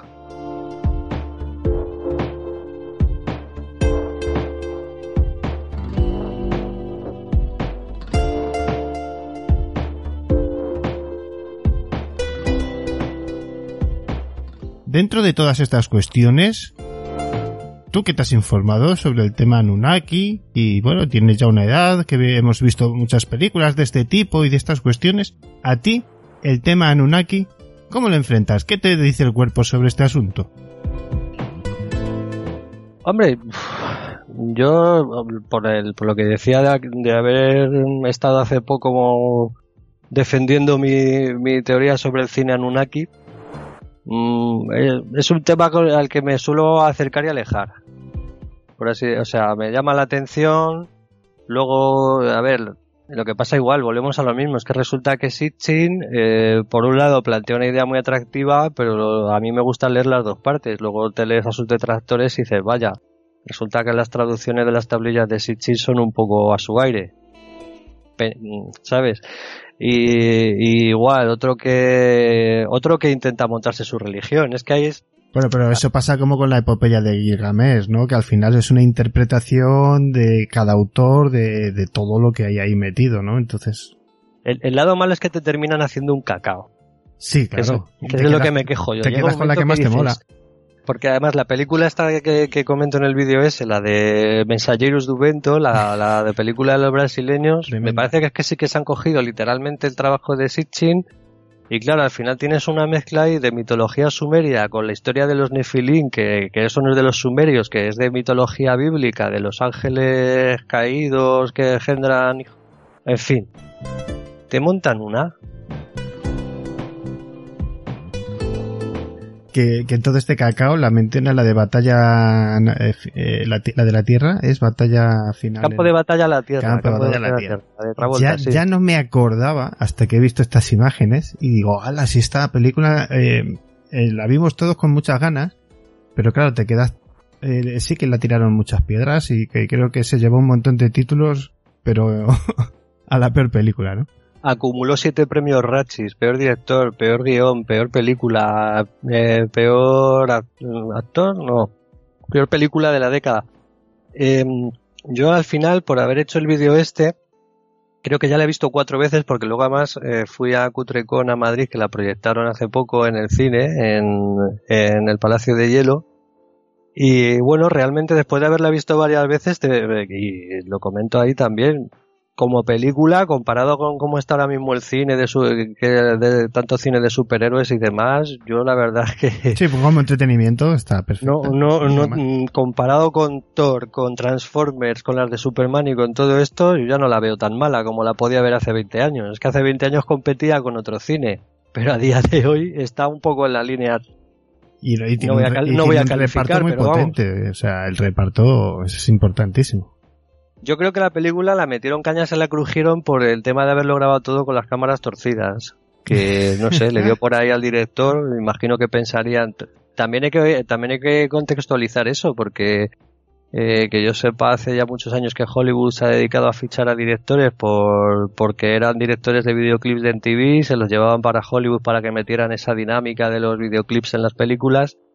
Y entiendo que a lo mejor este hombre le quiso dar ese enfoque diferente haciendo son todo planos así la película Sí, o sea sí, no te tomas algo contra el mareo estás todo el rato viendo así la pantalla pero luego participó en grandes películas. O sea, pero que luego yo la vi en como la vi hace que fue hace dos semanas o tres ahí en el cine como estaba yo en la- segunda fila me di cuenta que no que es que la película tú la ves en la segunda fila y se ve bien. O sea, es una película que está pensada para verla pues eso en la primera o la segunda fila porque resulta que ahí lo de los planos torcidos te encaja así que no sé yo creo que ahí ahí hubo ahí ha habido algo extraño ha habido algo extraño porque porque tanto pe- tanto premio a película malísima y demás, ya te digo que no, no estoy diciendo que sea buena, pero Pero la caña mala, que le ¿no? han dado me, me ha extrañado. Lo digo porque películas malísimas te puedo decir un montón y peor es que esta. sí, no, no. Yo, por ejemplo, fíjate, ¿no? Eh, Dune tocó los cielos del cine, ¿no? Pues mira Dune, por ejemplo, que a, mí me encanta, pero es una película, o sea, si tienes problemas de sueño te pones Dune y, Es intragable, sí, sí. O sea, O sea, y sabes que vas a caer, ¿sabes? Dune se ve a cachitos, lo ves un día un rato, otro día otro rato y la, la terminas viendo. Pero que es una película que es muy poética, que está muy, que tiene cosas ahí súper interesantes. A mí Dune me gusta, pero no quita que para que se, para que deje de ser soporífera. es, que, es que depende de la edad. Es que a mí me pilló jovencito y yo, la- a mí se me hizo insoportable. Y la he tenido Pues que ver varias veces de mayor para meterla en el contexto del que se le quiere meter ahora, del gran clásico del cine. Pero de ahí a que tú la veas en su momento como la superbomba, pues no, soporífera, pero a más no poder, vamos. Tostonazo, hombre, para echarse la siesta, pero oye, Y luego sangrienta por un tubo, eso de quitarle aquí el cachivache y venga, me baño con tu sangre. Luego eso también, ese gore, tiene su momento gore total, ¿eh? bueno, que la película tiene un montón de detalles que me encantan. Estoy hablando que luego la película como conjunto dices es infumable, pero luego vas cogiendo las cosas y los planteamientos. De hecho, además Dune tuvo la... O sea, quiere decir que en Dune se lanzaron a, a dar un enfoque diferente a un montón de cosas. Sí, O sea, sí, sí, no, sí, no.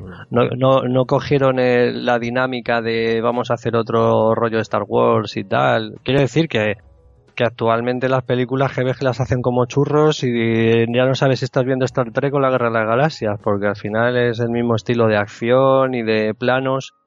Pero Dune de repente sí que se atre- en Dune sí que se, yo vi que se atrevían a abordar eh, de una manera bastante original. Vamos, toda la parte esta de lo de las especias, los gusanos esos que van metidos en las bañeras esas para, brutal. para ayudar a la, para mm, facilitar los viajes espaciales. Eso, eso es, eso es lo que es que el planteamiento es una pasada. Pero la peli es un tostón. USCSS Nostromo. Aquí nos comentas la simbología de las alas. Eh, esta simbología está en no solamente en el mundo egipcio, sino en muchos más. Eh, eh, es que la simbología de las alas, no voy a decir que es exclusivo de los sumerios, pero ah, por lo menos aquí, como estaba hablando del tema de los Anunnakis, en la en, la, en los bajorrelieves sumerios se, se representan con... Bueno, es que de hecho sacan esas alas que, que se interpreta, eh, digo se interpreta, ¿eh?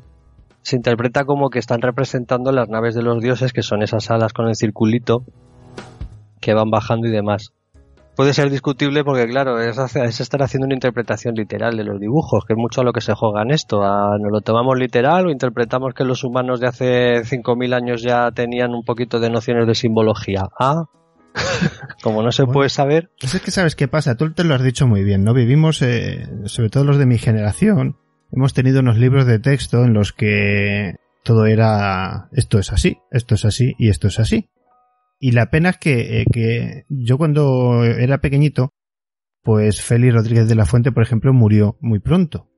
Mm. Pero personajes de ese tipo tenían que haber durado mucho más. Contaban las cosas de adultos, mayores, pequeños, todo el mundo aprendía con él. Sin embargo, desde entonces se ha atacado todo tipo, o sea, en España se ha machacado todo, o sea, quitando algún programa de Telemadrid, de aquel volando, eh, con- no sé si era España en el cielo o algo así, quitando dos o tres programitas, el resto se los ha machacado. No se ha vuelto a hacer nada educativo. Parece que, que aquí no, sé si es que somos más listos que nadie o estamos en contra de, este tipo de cosas y dependemos de, documentales de grandes franquicias, sobre todo americanas. Al fin y al cabo, eh, lo que habéis hecho en este proyecto, tanto en el vídeo de, de las películas como en el de Pirámides Murcianas, es hacer un trabajo muy lindo en el que se aprende encima. Porque, bueno, ahora, ahora te tengo aquí sentado en Cartagena contando un poco la historia. Dime tú que no, el que haya visto esto, diga, hostia, si yo estoy en Cartagena 20.000 veces y no, me- no he visto nada de esto. Y vuelva a Cartagena con otros ojos. Sí, esa era la idea. Esa era la idea, por eso digo que estamos contando muchas cosas que son que son que es que es estar eh, enmarcando en la historia el entorno en el que en el que estamos defendiendo la teoría de las pirámides murcianas, pero pero hay un montón de datos curiosos en, la historia de Cartagena, de Murcia, bueno, yo creo que allá donde vayas, con que te intereses un poco y quieras rascar, hay un montón de cosas interesantes que merecen la pena conocer. Pero luego no. Y, y sitios y sitios que te quedas mirando y dices, ¿pero qué es esto? ¿No? El. Yo eh, tengo muchas ganas de ir. Con la pandemia me he quedado con las ganas porque eh, fuera de grabación lo, lo comentábamos. El Pirámides Murcianas lo, lo estrenamos en el Festival de Cine Fantástico de Murcia en el año 19. Estu- tuvimos un año muy muy intenso de, lanzamiento de la película por lo presentándolo a festivales y haciendo proyecciones durante el año 19 y hasta principios del 20 y aquel claro como aquel estreno fue en marzo del 19 pues eh, en marzo del 20 teníamos el primer aniversario de las pirámides murcianas y todo esto del coronavirus tuvimos que cancelar la fiesta del aniversario y todo esto del coronavirus pues nos forzó a sacarlo en Amazon Prime antes de tiempo porque teníamos, pro- teníamos programadas más proyecciones en cine nos ha aplazado la, grabación de la segunda parte, yo que sé, nos, nos ha trastocado los planes como a todo el mundo, ¿no? Es una pena porque, como decía, aparte de la idea de si podríamos intentar el, abordar, eh, hacer como una ruta por España, por otras pirámides, como decíamos antes, también está la idea de, entrar más, más en serio, más a fondo aquí en lo de la cultura de largar.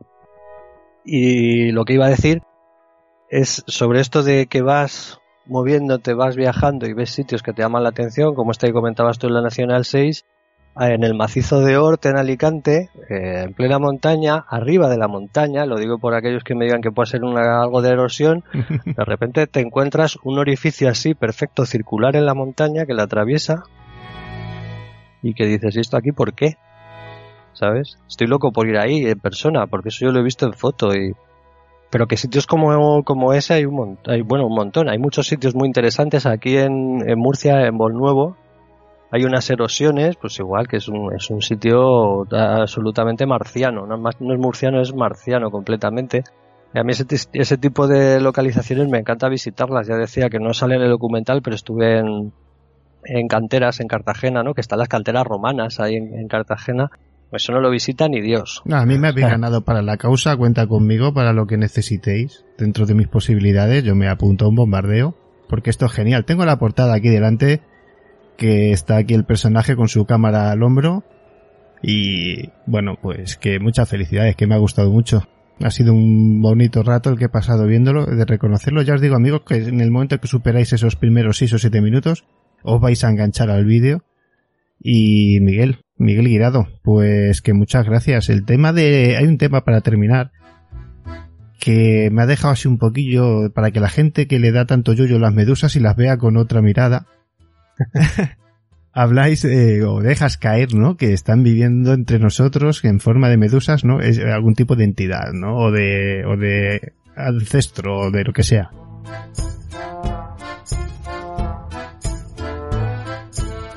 Simplemente es observar las medusas, vamos a ver, eh, ¿cómo explicarlo? Es que yo, por aquello de aquí ir mucho aquí a la playa y demás, en verano la manga rápidamente, con- Sí, sí, como el agua se calienta, se- rápidamente, bueno, de hecho ya hay carabela portuguesa, quiero decir que no es extraño ba- bañarte con, con medusas cerca y, y para mí cuando he visto medusas dentro del agua con, con la luz y demás, es, que es- que no es de este planeta ese, ese ser, que sí que lo es, que de hecho es lo más, de lo más Lo que antiguo pasa que lo será de otros miles de planetas también. pero que es absolutamente alien, una medusa, hombre. Y, no sé si alguien habrá visto otro documental muy bonito que se llama Planeta Darwin 4, que plantea la idea de que eh, los humanos en el futuro, al, al hacer la exploración espacial, lo que hacen es enviar robots. Se envían unos robots a otro planeta, bueno, en fin. Se envían unos robots a otro planeta en el que hay otras formas de vida. eh, estos robots tienen una inteligencia artificial que les da como la inteligencia de un niño de unos 5 años, lo que les permite explorar el planeta. Total, que al final del documental, y lo lamento por el, por el, por el destripe, al final del documental lo que se encuentran es esto que se anuncia tanto, y lo digo relacionado con las medusas, aunque sea un bicho diferente, es lo de se encuentran pulpos, pulpos inteligentes, voladores. Y las medusas, pues por analogía, pues las veo también muy... Realmente en el mar es que hay un montón de criaturas que, como nosotros somos terrestres, pues yo las criaturas marinas se me hacen bastante marcianas. Bueno, bastante pues, interesantes. Yo me sumo a, a pirámides murcianas desde hoy. Soy uno más.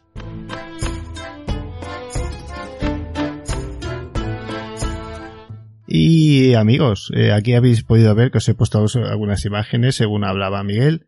Eh, bueno, el personaje ya digo que es fantástico, 100% lo apoyo. Lo que pasa es que ya ahora ya vas a ser tú, o sea, ya, ya no vale otro. Puedes buscarte un ayudante, pero ya tienes que ser tú. Ya lo siento, yo te lo digo como lo siento, es que ha quedado perfecto. No, no, lo tengo, lo tengo asumido. Sé bienvenido al equipo.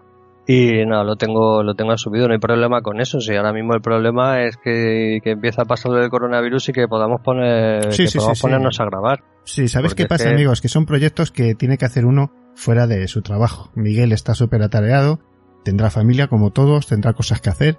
Y estos trabajos hay que hacerlos en momentos muy específicos. ¿Y qué es el, cuál es el problema? Juntar al cámara, juntar al otro, al que te trae la información, al de la entrevista. Que hay una cosa que no hemos dicho que sale en el vídeo, que hacemos si quieres en dos minutos una pequeña apunte del tema del matemático. Eso me gusta muchísimo. Igual, eh, nada, simplemente eh, el tra- el- la entrevista con el matemático tuvo un trabajo durillo de guion, porque al principio la entrevista era más larga, se mencionaban los triángulos de Kepler y se mencionaban, entraban cosas Yo así cuando, como es que de- además empieza con Kepler directamente, digo, eh, cuidado. No, con- Claro, no, empieza con lo de la, el, el tema de los números de la fórmula de... Fibonacci, no, de fi- se Fibonacci. mete Fibonacci, pero porque Fibonacci, a ver, lo, lo, lo iba a decir antes al hilo de otra cosa, ¿no? La, la parte de las curiosidades y las coincidencias. Cuando hablábamos de, de Gilgamesh y demás, una cosa que me interesa mucho de la, de, de la parte de la mitología, pues cómo se va repitiendo en todas las culturas el mito del diluvio, cómo se va repitiendo Sí. en todas las culturas el mito del niño que le dejan en una cesta abandonado y lo recoge una familia, no sé qué, y eso va pasando desde los sumerios a los egipcios y termina Sí, en el cristianismo. en el cristianismo y, y lo mismo que mm, lo mismo que, que pasan es o sea ese tipo de coincidencias que me llaman mucho la atención pues en la, en la parte de las matemáticas también te lo encuentras. Por eso sí que está ahí lo de Fibonacci porque resulta que Fibonacci lo mismo que se utiliza para explicar el crecimiento de las plantas el crecimiento de bueno, es que está en la naturaleza la serie de Fibonacci por donde te la encuentres, pero es que lo, lo mejor, lo que no creo, no creo que no suele saber la gente es que Fibonacci se utiliza en análisis de bolsa. Pero que es que Fibonacci es de, la, la- de las primeras, eh, de lo primero que tienes que hacer al analizar un, un- al hacer análisis técnico, al analizar un, un valor bursátil, es, es tirar tu Fibonacci en ese valor y en saber hacerlo. genética, y en genética se encuentra muchísimo. Que eso es una cosa a investigar, que es muy divertida meterse en genética, buscar comparativas, estadísticas y fórmulas. Y, para el que de verdad es muy, muy enfermo de esto, encuentra cada variante eh, donde se ve perfectamente la, la fórmula.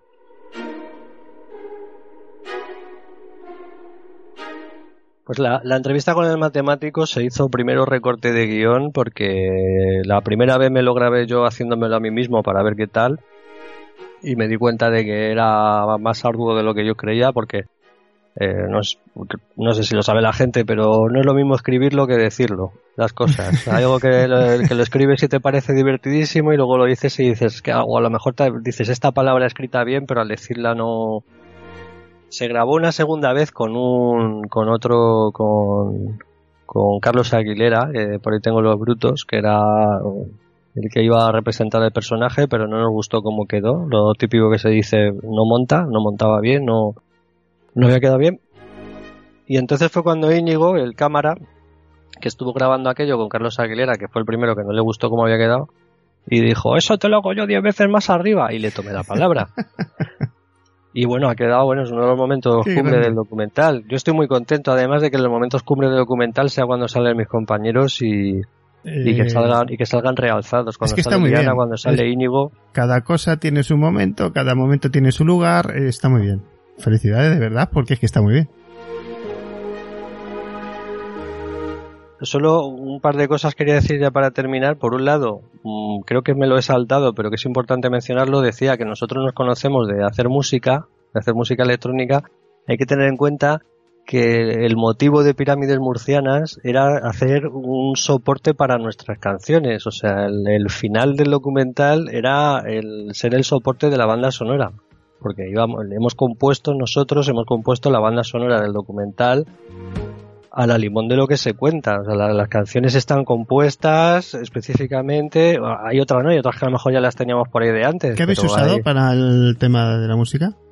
Está hecho con, bueno, cada uno con sus equipos, pero principalmente está hecho con máquinas, todo. O sea, con sintetizadores Sí, físicos. pero con, con Audition o con... eh, A ver, yo utilizo, yo utilizo para montar la- para hacer el montaje del audio eh, Ableton. Creo que los puzzle también, aunque ellos graban directamente con la mesa, con compresores de la mesa y demás, lo que es el, el máster. Y luego se envió a masterizar a Sublock Studios en Málaga, ¿ves? Otra provincia. Es que hemos Es que estado. varias mucha provincias. gente, por eso yo creo que tiene tanta calidad al final. Está, o sea, la banda sonora está masterizada en Sublock Studios. Luego, por ejemplo, el- sin embargo, el tema principal hecho por De Nebro sí que mm, creo que está hecho casi sin, sin aparatos físicos. Hay un tema de guitarra española tocado por un por, Igor Gallarre, que es guitarrista profesional también, que es compañero mío de facultad. Yo sin tratarle años y años y fíjate qué casualidad que nos encontramos poco antes de Pirámides y me vino al pelo porque para, para representar la parte en la que entra su canción, perdón, su tema, pues igual venía, venía perfecto. Y lo que decía, eh, la idea del proyecto era que sirviese para la música. Lo que pasa es que al final parece que ha quedado tan bien, pero es que en realidad si ha quedado tan bien es porque a la música le hemos dado mucha importancia también. Sí, bueno, yo lo ¿A hago en mi programa. Es, eh, la música tiene que tener eh, la mitad del peso del programa eh, y no solo el contenido, ¿no? Todo tiene que ser ahí un, un uno. Claro, exacto. Por eso digo que es que lo de la música ha dado tanto trabajo como escribir o grabar. sí, o sea, sí, se ha tratado. Por eso creo que gusta mucho Pirámides, ¿no? Creo que se nota que no que todo está muy elaborado. Yo ¿no? lo puedo garantizar, yo tengo aquí mi teclado MIDI, tengo mi mesa de mezclas, tengo mis, pro- mis programas y cuando me pongo, porque, eh, a ver, yo tengo que aprender a hacerlo todo, es horroroso, es tedioso. Hasta que tú haces algo que tiene sentido, van horas de trabajo para aburrir. Hombre, los que son profesionales van directos al grano. Los que tenemos que hacerlo de una manera amateur, cuidado, eh, que hay un trabajo muy bestia. Por eso digo que aquí habrán intervenido 40 personas, 30, 40 personas, cada uno aportando lo suyo, o veintitantas. No, no tantos, pero sí un equipo de casi 20. Casi 20, o sea, ya, ya, o sea, ya fijaos amigos lo difícil que es juntar a tanta gente. Miguel, no te enredo más, que es muy tarde. De verdad que muchísimas gracias, volveremos a hablar, no tardando mucho, contaremos alguna historieta más de tus investigaciones, de tus viajes, de tus inquietudes, de pirámides murcianas, de Murcia, de Anunnakis y de lo que haga falta, porque hay otro que, el tema de los sopars aquí también interesa mucho. Ah, pues me encanta. Por cierto, me habían propuesto hacer algo sobre los oparts murcianos. Ah, pero también tenemos sopas murcianos. Pues nada. Pues habrá que buscarlos.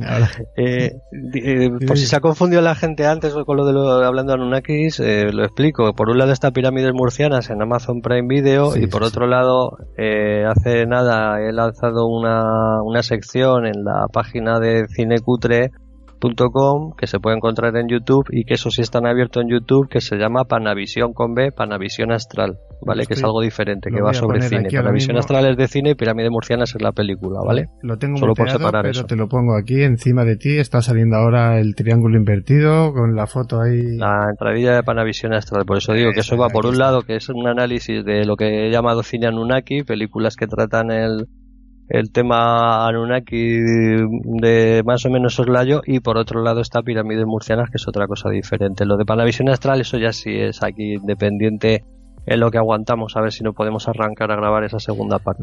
No me enrollo más. No, no, no, lo que llamo. Aquí ya te he dicho que yo me sumo yo en lo que puedo hacer. Yo desde aquí, ya, bueno, la gente lo sabe, que hemos tirado un par de canales adelante de música, poquito a poco. Estamos haciendo, pues, entrevistas también en YouTube, Evox. Yo me he metido en un equipo de 3.000 euros hace cinco meses o tres meses. Toma ya. Sí, no, no, aquí por eso te digo, es que para poder editar eh, con Premiere, eh, con Adobe, tengo cuatro programas a la vez y el ordenador puede con todo. Y claro, Mm. la gente no lo sabe, pero es que esto es así, esto, esto lo hacemos con el peso de nuestro trabajo, o sea, hay que trabajar y luego pagar todo esto y luego dedicarle las horas que le dedicamos a esto para, para que vosotros amigos podáis disfrutar de todo esto. Así que Miguel, estaremos en contacto, luego te paso el teléfono y vamos haciendo más cositas y ya lo que necesitéis, yo tengo un viaje pendiente a Murcia, a ver si nos dejan y si no lo haré por parte del trabajo y, y nos conocemos.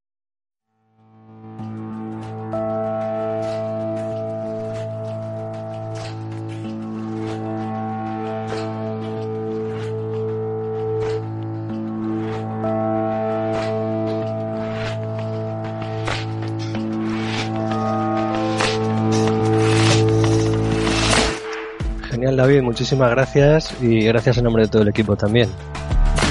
Sí, Gracias. fuerte abrazo a todos los que han conformado, esas casi 20 personas que han ayudado a hacer una creación que de verdad que no me canso de recomendar. Pirámides murcianas. Si tenéis algún problema para encontrarlo a través de Facebook en Misterio 51, lo vais a ver. Y también ellos están en Facebook, que lo tengo por aquí, os lo he puesto hace un momento, os lo pongo otra vez. Aquí lo tenemos, Facebook, ¿eh? Pirámides murcianas, aquí en grandote. Amigos, muchísimas gracias Miguel, que descanses. Buena noche, un fuerte abrazo, hablamos pronto. Gracias, hasta luego.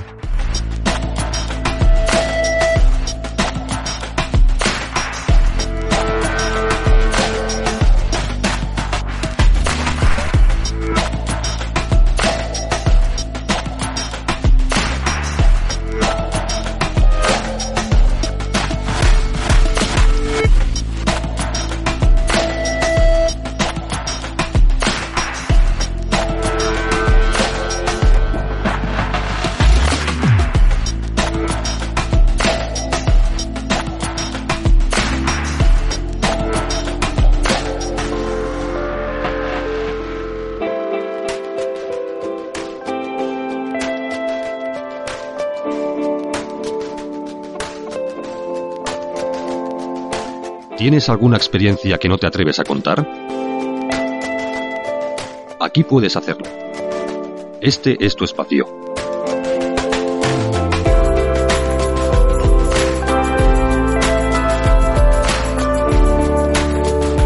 Qué bonita charla de casi una hora hemos tenido con nuestro querido y amigo Miguel. Bueno, como ya sabéis, lo he dicho en serio, yo me apunto a esta iniciativa cuando ellos quieran que me den un toque y colaboraremos con ellos en lo que nos pidan. Increíble charla, increíble ratazo que hemos pasado. Bueno, el programa se va terminando. Vamos diciéndonos adiós, pero todavía no. Queda un poquito más y luego nos despedimos.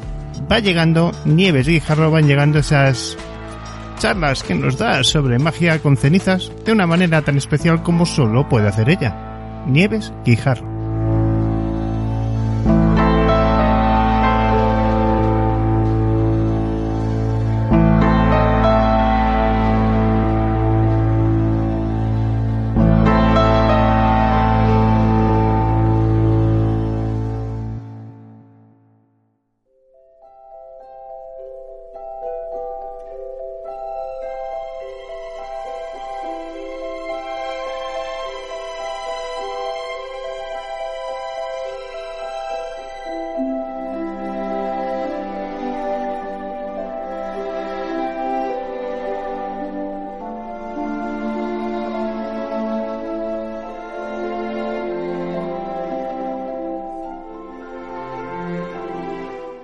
Buenas chicos y chicas, bienvenidos y bienvenidas una semana más a esta, vuestra cita con el misterio en Misterio 51.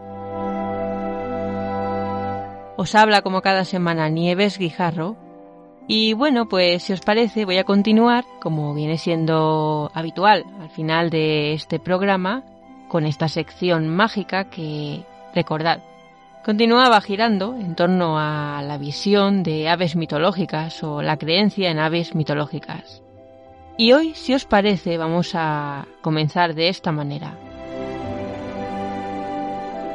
Tomo como referencia un texto firmado por un tal Jaime Márquez que nos llega desde el espacio sobre leyendas.com.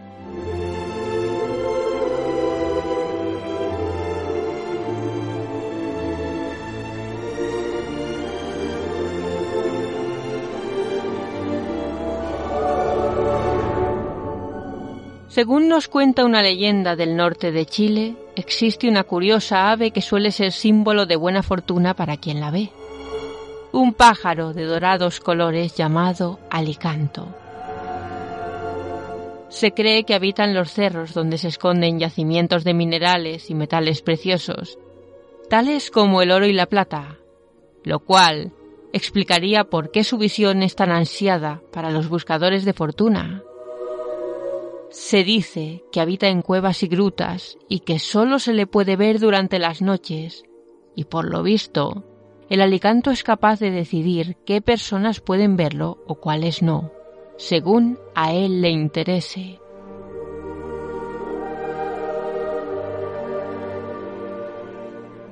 Pero al mismo tiempo que puede resultar la salvación para un minero o un buscador de tesoros, también puede representar su perdición, ya que al alicanto no le gustan las personas avariciosas.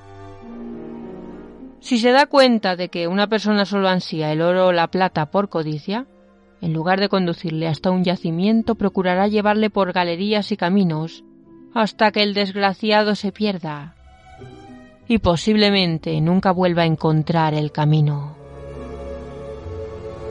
También puede cegar a quien le siga por el brillo de sus alas, haciendo que caiga por un precipicio o quede parcialmente cegado y desorientado en medio de alguna gruta oscura y sin posibilidad de salida.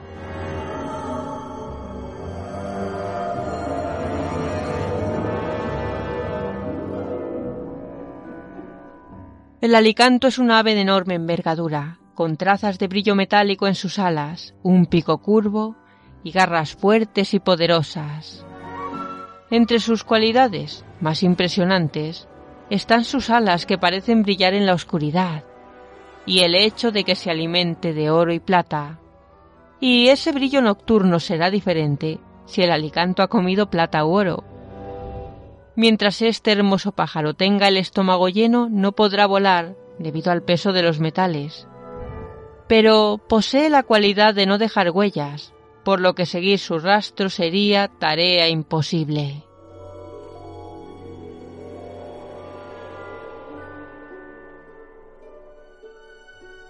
Y así, con esta maravillosa leyenda chilena, es como empezamos hoy. Habréis observado, porque al final todos estos símbolos tienen una unión entre sí, su correspondencia con el ave fénix, ¿no? Esas alas doradas, esas alas teñidas de fuego, ese significado de invencibilidad. Pues todo eso es lo que vamos a potenciar hoy aquí, en esta sección, con nuestras cenizas. Solo que hoy no nos vamos a ir a la mitología chilena ni a la superstición chilena para trabajar con estas cenizas, sino que vamos a basar nuestro método en un amuleto común originario de la antigua Roma. Es muy fácil de conseguir, si vosotros lo googleáis lo encontraréis fácilmente. No es otra que la llamada higa romana, un símbolo internacionalmente conocido que, bueno, que se comercializa en varios portales. Como digo, es muy sencillo conseguirlo. ¿Qué es la higa? Bueno, pues es un amuleto adoptado por los romanos. Realmente viene de la península ibérica. Y bueno, lo cierto es que se difundió mundialmente con diferentes nombres, aunque este de higa o higa romana es el más conocido. ¿Cuál es su significado? Bueno, pues se usaba con la intención de alejar en general energías negativas como el mal de ojo, también la envidia, también los celos. Sabemos también que la higa se corresponde con un gesto vulgar conocido por todos nosotros, también designado como, por ejemplo, hacer una peineta o sacar un dedo medio, pero no es un gesto, como digo, moderno ni muchísimo menos. De hecho, es un gesto que estuvo muy presente en la comedia en la antigua Grecia. Por ejemplo, presente en alguna que otra comedia de Aristófanes. Pero bueno, aunque este gesto y este amuleto se llamen igual, no son lo mismo ni significan tampoco lo mismo. Os voy a explicar lo que es eh, una higa. Las higas reciben también en el mundo de, la magia el nombre, por ejemplo, de manezuela, también de manina, también de, de figa. Y no son ni más ni menos que unas pequeñas joyas en forma de mano cerrada hacia abajo. Normalmente llevan el dedo pulgar asomando entre el índice y el corazón. Y este símbolo mágico se remonta nada más y nada menos que a los inicios del Paleolítico Superior. En esa época su carga simbólica era ya importante. El uso de esta imagen está corroborado por arqueólogos que han encontrado, pues eso, imágenes del corte similar, amuletos de este tipo, por ejemplo, en civilizaciones como, por ejemplo, la fenicia, o como digo, también la griega, o inclusive los tirios, aunque la civilización más popular que la utilizaba, obviamente, y como he dicho anteriormente, era la romana. Pero lo cierto es que en la antigüedad se atribuían poderes mágicos a los dedos y entonces pues hay amuletos que tienen que ver con la mano de muchísimos tipos. Sin duda el más conocido por antonomasia sería otro que, por ejemplo, la mano de Fátima, que es abierta, es simétrica, lleva, si nos fijamos, el dedo corazón, el dedo anular y el dedo índice en el centro. En los extremos lleva dos pulgares curvados hacia afuera. Y bueno, se sabe que sus atribuciones son las de otorgar virtudes como proteger al ser humano del mal, también sirve para evitar enfermedades y un largo catálogo de, buenos deseos. Un símbolo que conocemos mucho, hablando de peinetas, no es otro que la mano cornuda. La mano cornuda permanece cerrada, como sabemos, y el índice y el meñique permanecen extendidos, pues eso, a modo de cuerno. Se trata de ni más ni menos que un gesto muy utilizado en Italia para alejar las desgracias y también con la intención de atraer la fecundidad. Aquí en nuestro país, sin duda uno de los símbolos que más han imperado es el de la mano abierta, que se daba mucho sobre todo en las zonas de Granada, también en, la provincia de León, también en Salamanca, y allí, por ejemplo, en Salamanca podemos encontrar colgantes precisamente con eso, con una mano abierta en símbolo de prosperidad.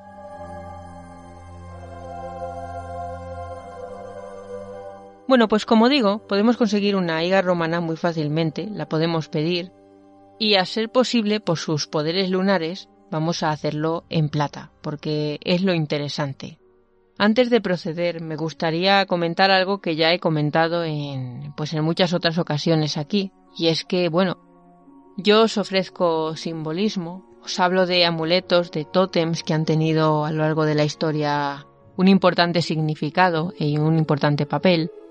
Pero quiero deciros una cosa y es que esto no sirve de nada si no lo hacéis con plena convicción y bueno, también tiene bastante que ver vuestro aspecto psíquico. No os olvidéis que todos estos símbolos corresponden a la necesidad que tenemos de focalizar nuestras energías en algo, Así que si hay escepticismo de por medio, absteneros completamente.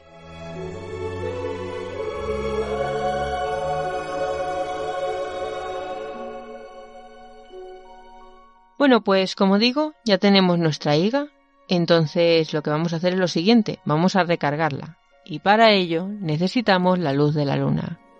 Así que durante una noche de luna creciente la vamos a dejar en la ventana Vamos a esperar toda la noche y vamos a levantarnos a quitarla antes de que salga el sol. La energía solar no nos interesa con estos símbolos. Una vez la tenemos, la limpiamos con un poquito de agua con sal y la dejamos reposar unas tres horas aproximadamente. De otra parte tenemos nuestras cenizas que, bueno, las tenemos apartadas y han sido limpiadas con incienso, están preparadas y vamos a proceder con este interesante ritual. Esto es común a cualquier ritual o ejercicio que se precie, es decir, siempre buscar una habitación donde pasemos mucho tiempo y sobre todo una habitación limpia de energías negativas. Como siempre digo, vamos a limpiarla con calma, con tranquilidad y con una varita de incienso en caso de que pueda haber algún tipo de energías negativas. Así salimos de dudas. Siempre es bueno, y lo he dicho muchas veces, que en este tipo de habitaciones haya una ventana donde la luz lunar nos pueda dar de lleno. Vamos a hacer este ritual bien en luna llena o bien en luna creciente, que son las que mejor se adecúan a nuestros propósitos. ¿Qué vamos a buscar con este tipo de ritual? Bueno, pues vamos a desterrar la negatividad en este caso, que es para lo que antiguamente se utilizaba este símbolo. Nosotros esperamos una buena noticia. Nosotros esperamos sumar. Por lo que, como digo, si es luna llena, perfectamente, pero si es luna creciente, todavía mejor. Vais a necesitar un papel y un boli. Y os voy a decir lo que vais a hacer a continuación. Os sentáis de una postura cómoda. No hay ninguna postura predeterminada, simplemente una postura que a vosotros os parezca cómoda. A ser posible, con la luz apagada, y a ser posible que entre la luz lunar, porque así la energía será más gratificante y el ritual, o bueno, como queramos llamarlo, saldrá muchísimo mejor. En este papel que vais a redactar constarán dos filas. Una reflejará vuestros miedos. ¿Por qué tenéis necesidad de realizar este ritual? Y bueno, ¿qué propósito buscáis? Y aquí entra en juego ya la segunda, que es en la que vais a colocar vuestros propósitos para el año en que hagáis el ritual, si es el 2021 como si lo hacéis en el 2022 o cuando sea. Vais a coger el papel, lo vais a partir en cuatro trozos grandes y después vais a hacer un rollito con él. Luego lo metéis en el interior de las cenizas, a ser posible totalmente enterrado por las cenizas. Vais a coger la higa, la metéis dentro de la ceniza junto al papel y la tenéis allí aproximadamente unos 10 minutos. Durante ese tiempo, dándole la luz lunar, es aconsejable, recuerdo, la vais a sacar y la limpiáis de cenizas un poquito. Después os la colgáis al cuello. Cuando vayáis a dormir, con que la higa esté en la mesilla de noche sirve. También sirve si la metéis en un saquito y la atáis y la guardáis en la mesilla de noche. Yo os aconsejo para que todo esto sea más efectivo que la llevéis al cuello allá donde vais. Que a lo mejor no os gusta como adorno o como colgante en sí, bueno, pues no pasa nada. Os la metéis por debajo del jersey o debajo de lo que llevéis, o la lleváis también en el bolso. Procurad que no se pierda y la podéis llevar encima sin ningún tipo de problema. Al rollito de papel que está metido en el interior de las cenizas le vais a prender fuego y vais a dejar que se consuma junto a las cenizas. No lo apaguéis de ninguna de las maneras, tenéis que dejar que el fuego se consuma. Y una vez que se haya consumido, cogéis el bol con las cenizas nuevas, con las cenizas antiguas, esperáis que, bueno, que baje la temperatura, no os queméis, entonces lo lleváis bien al baño, bien a la cocina, y os echáis la ceniza en las manos. La frotáis un ratito y luego después la laváis con agua. ¿Esto qué significa? Bueno, pues en este caso, por nuestro gesto, estamos utilizando la ceniza como una forma de repudio contra la enfermedad. Se dice que en entornos, digamos, bajos se promueve el uso de cenizas para limpiar las manos como alternativa al jabón. Entonces esto representa la salud y es lo que estamos nosotros representando también en este ritual. Además de llamar las energías positivas, estamos pidiendo que la salud nos acompañe. Y vamos a repetir este ritual una vez al mes, enterrando luego las cenizas y, y el papel, por supuesto. Como digo, siempre todo se debe enterrar. Y lo repetiremos durante una noche, bien, como digo, de luna llena o cuarto creciente. Una vez al mes, recordad, y cuando ya se cumpla vuestro objetivo, entonces lo podéis dejar.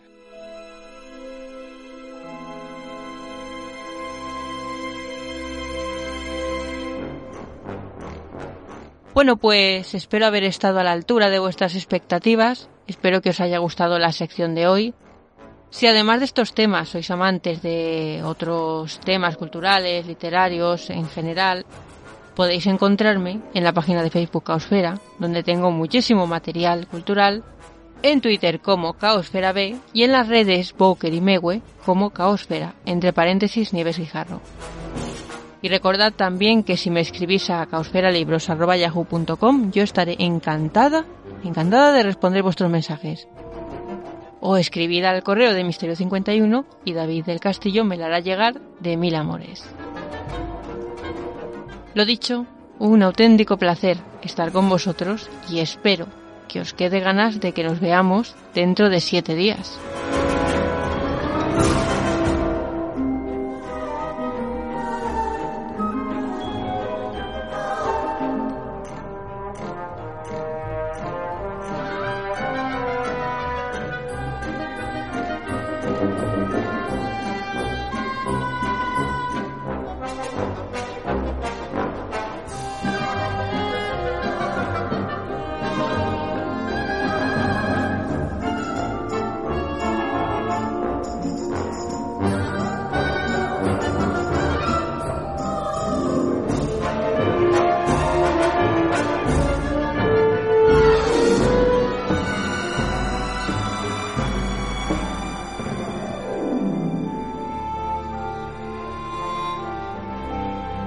Hemos llegado a ese final de programa al que nunca queréis llegar. Pero sí, han pasado ya algo más de dos horas y nos toca marchar. Muchísimas gracias Antonio Ceniza, Luis Merino, Donato Fernández, Nieves Guijarro. Muchísimas gracias Miguel Guirado por ese trabajo que hacéis con ese grupo de gente en Pirámides Murcianas y el vídeo de Panavisión también muy bueno. Seguir así. Pronto, pronto colaboraremos en algo juntos seguro. Porque amigos, cuando las cosas se hacen con pasión, se hacen con calidad y se juntan buenos amigos y profesionales, salen cosas muy, pero que muy entretenidas, de calidad y muy divertidas.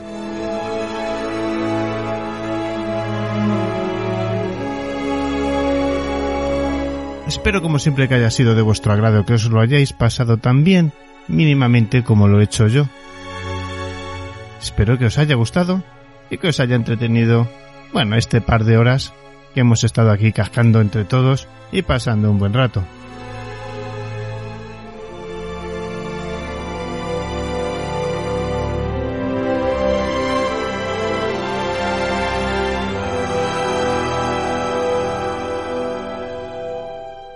Vamos a emprender viaje hacia la semana que viene.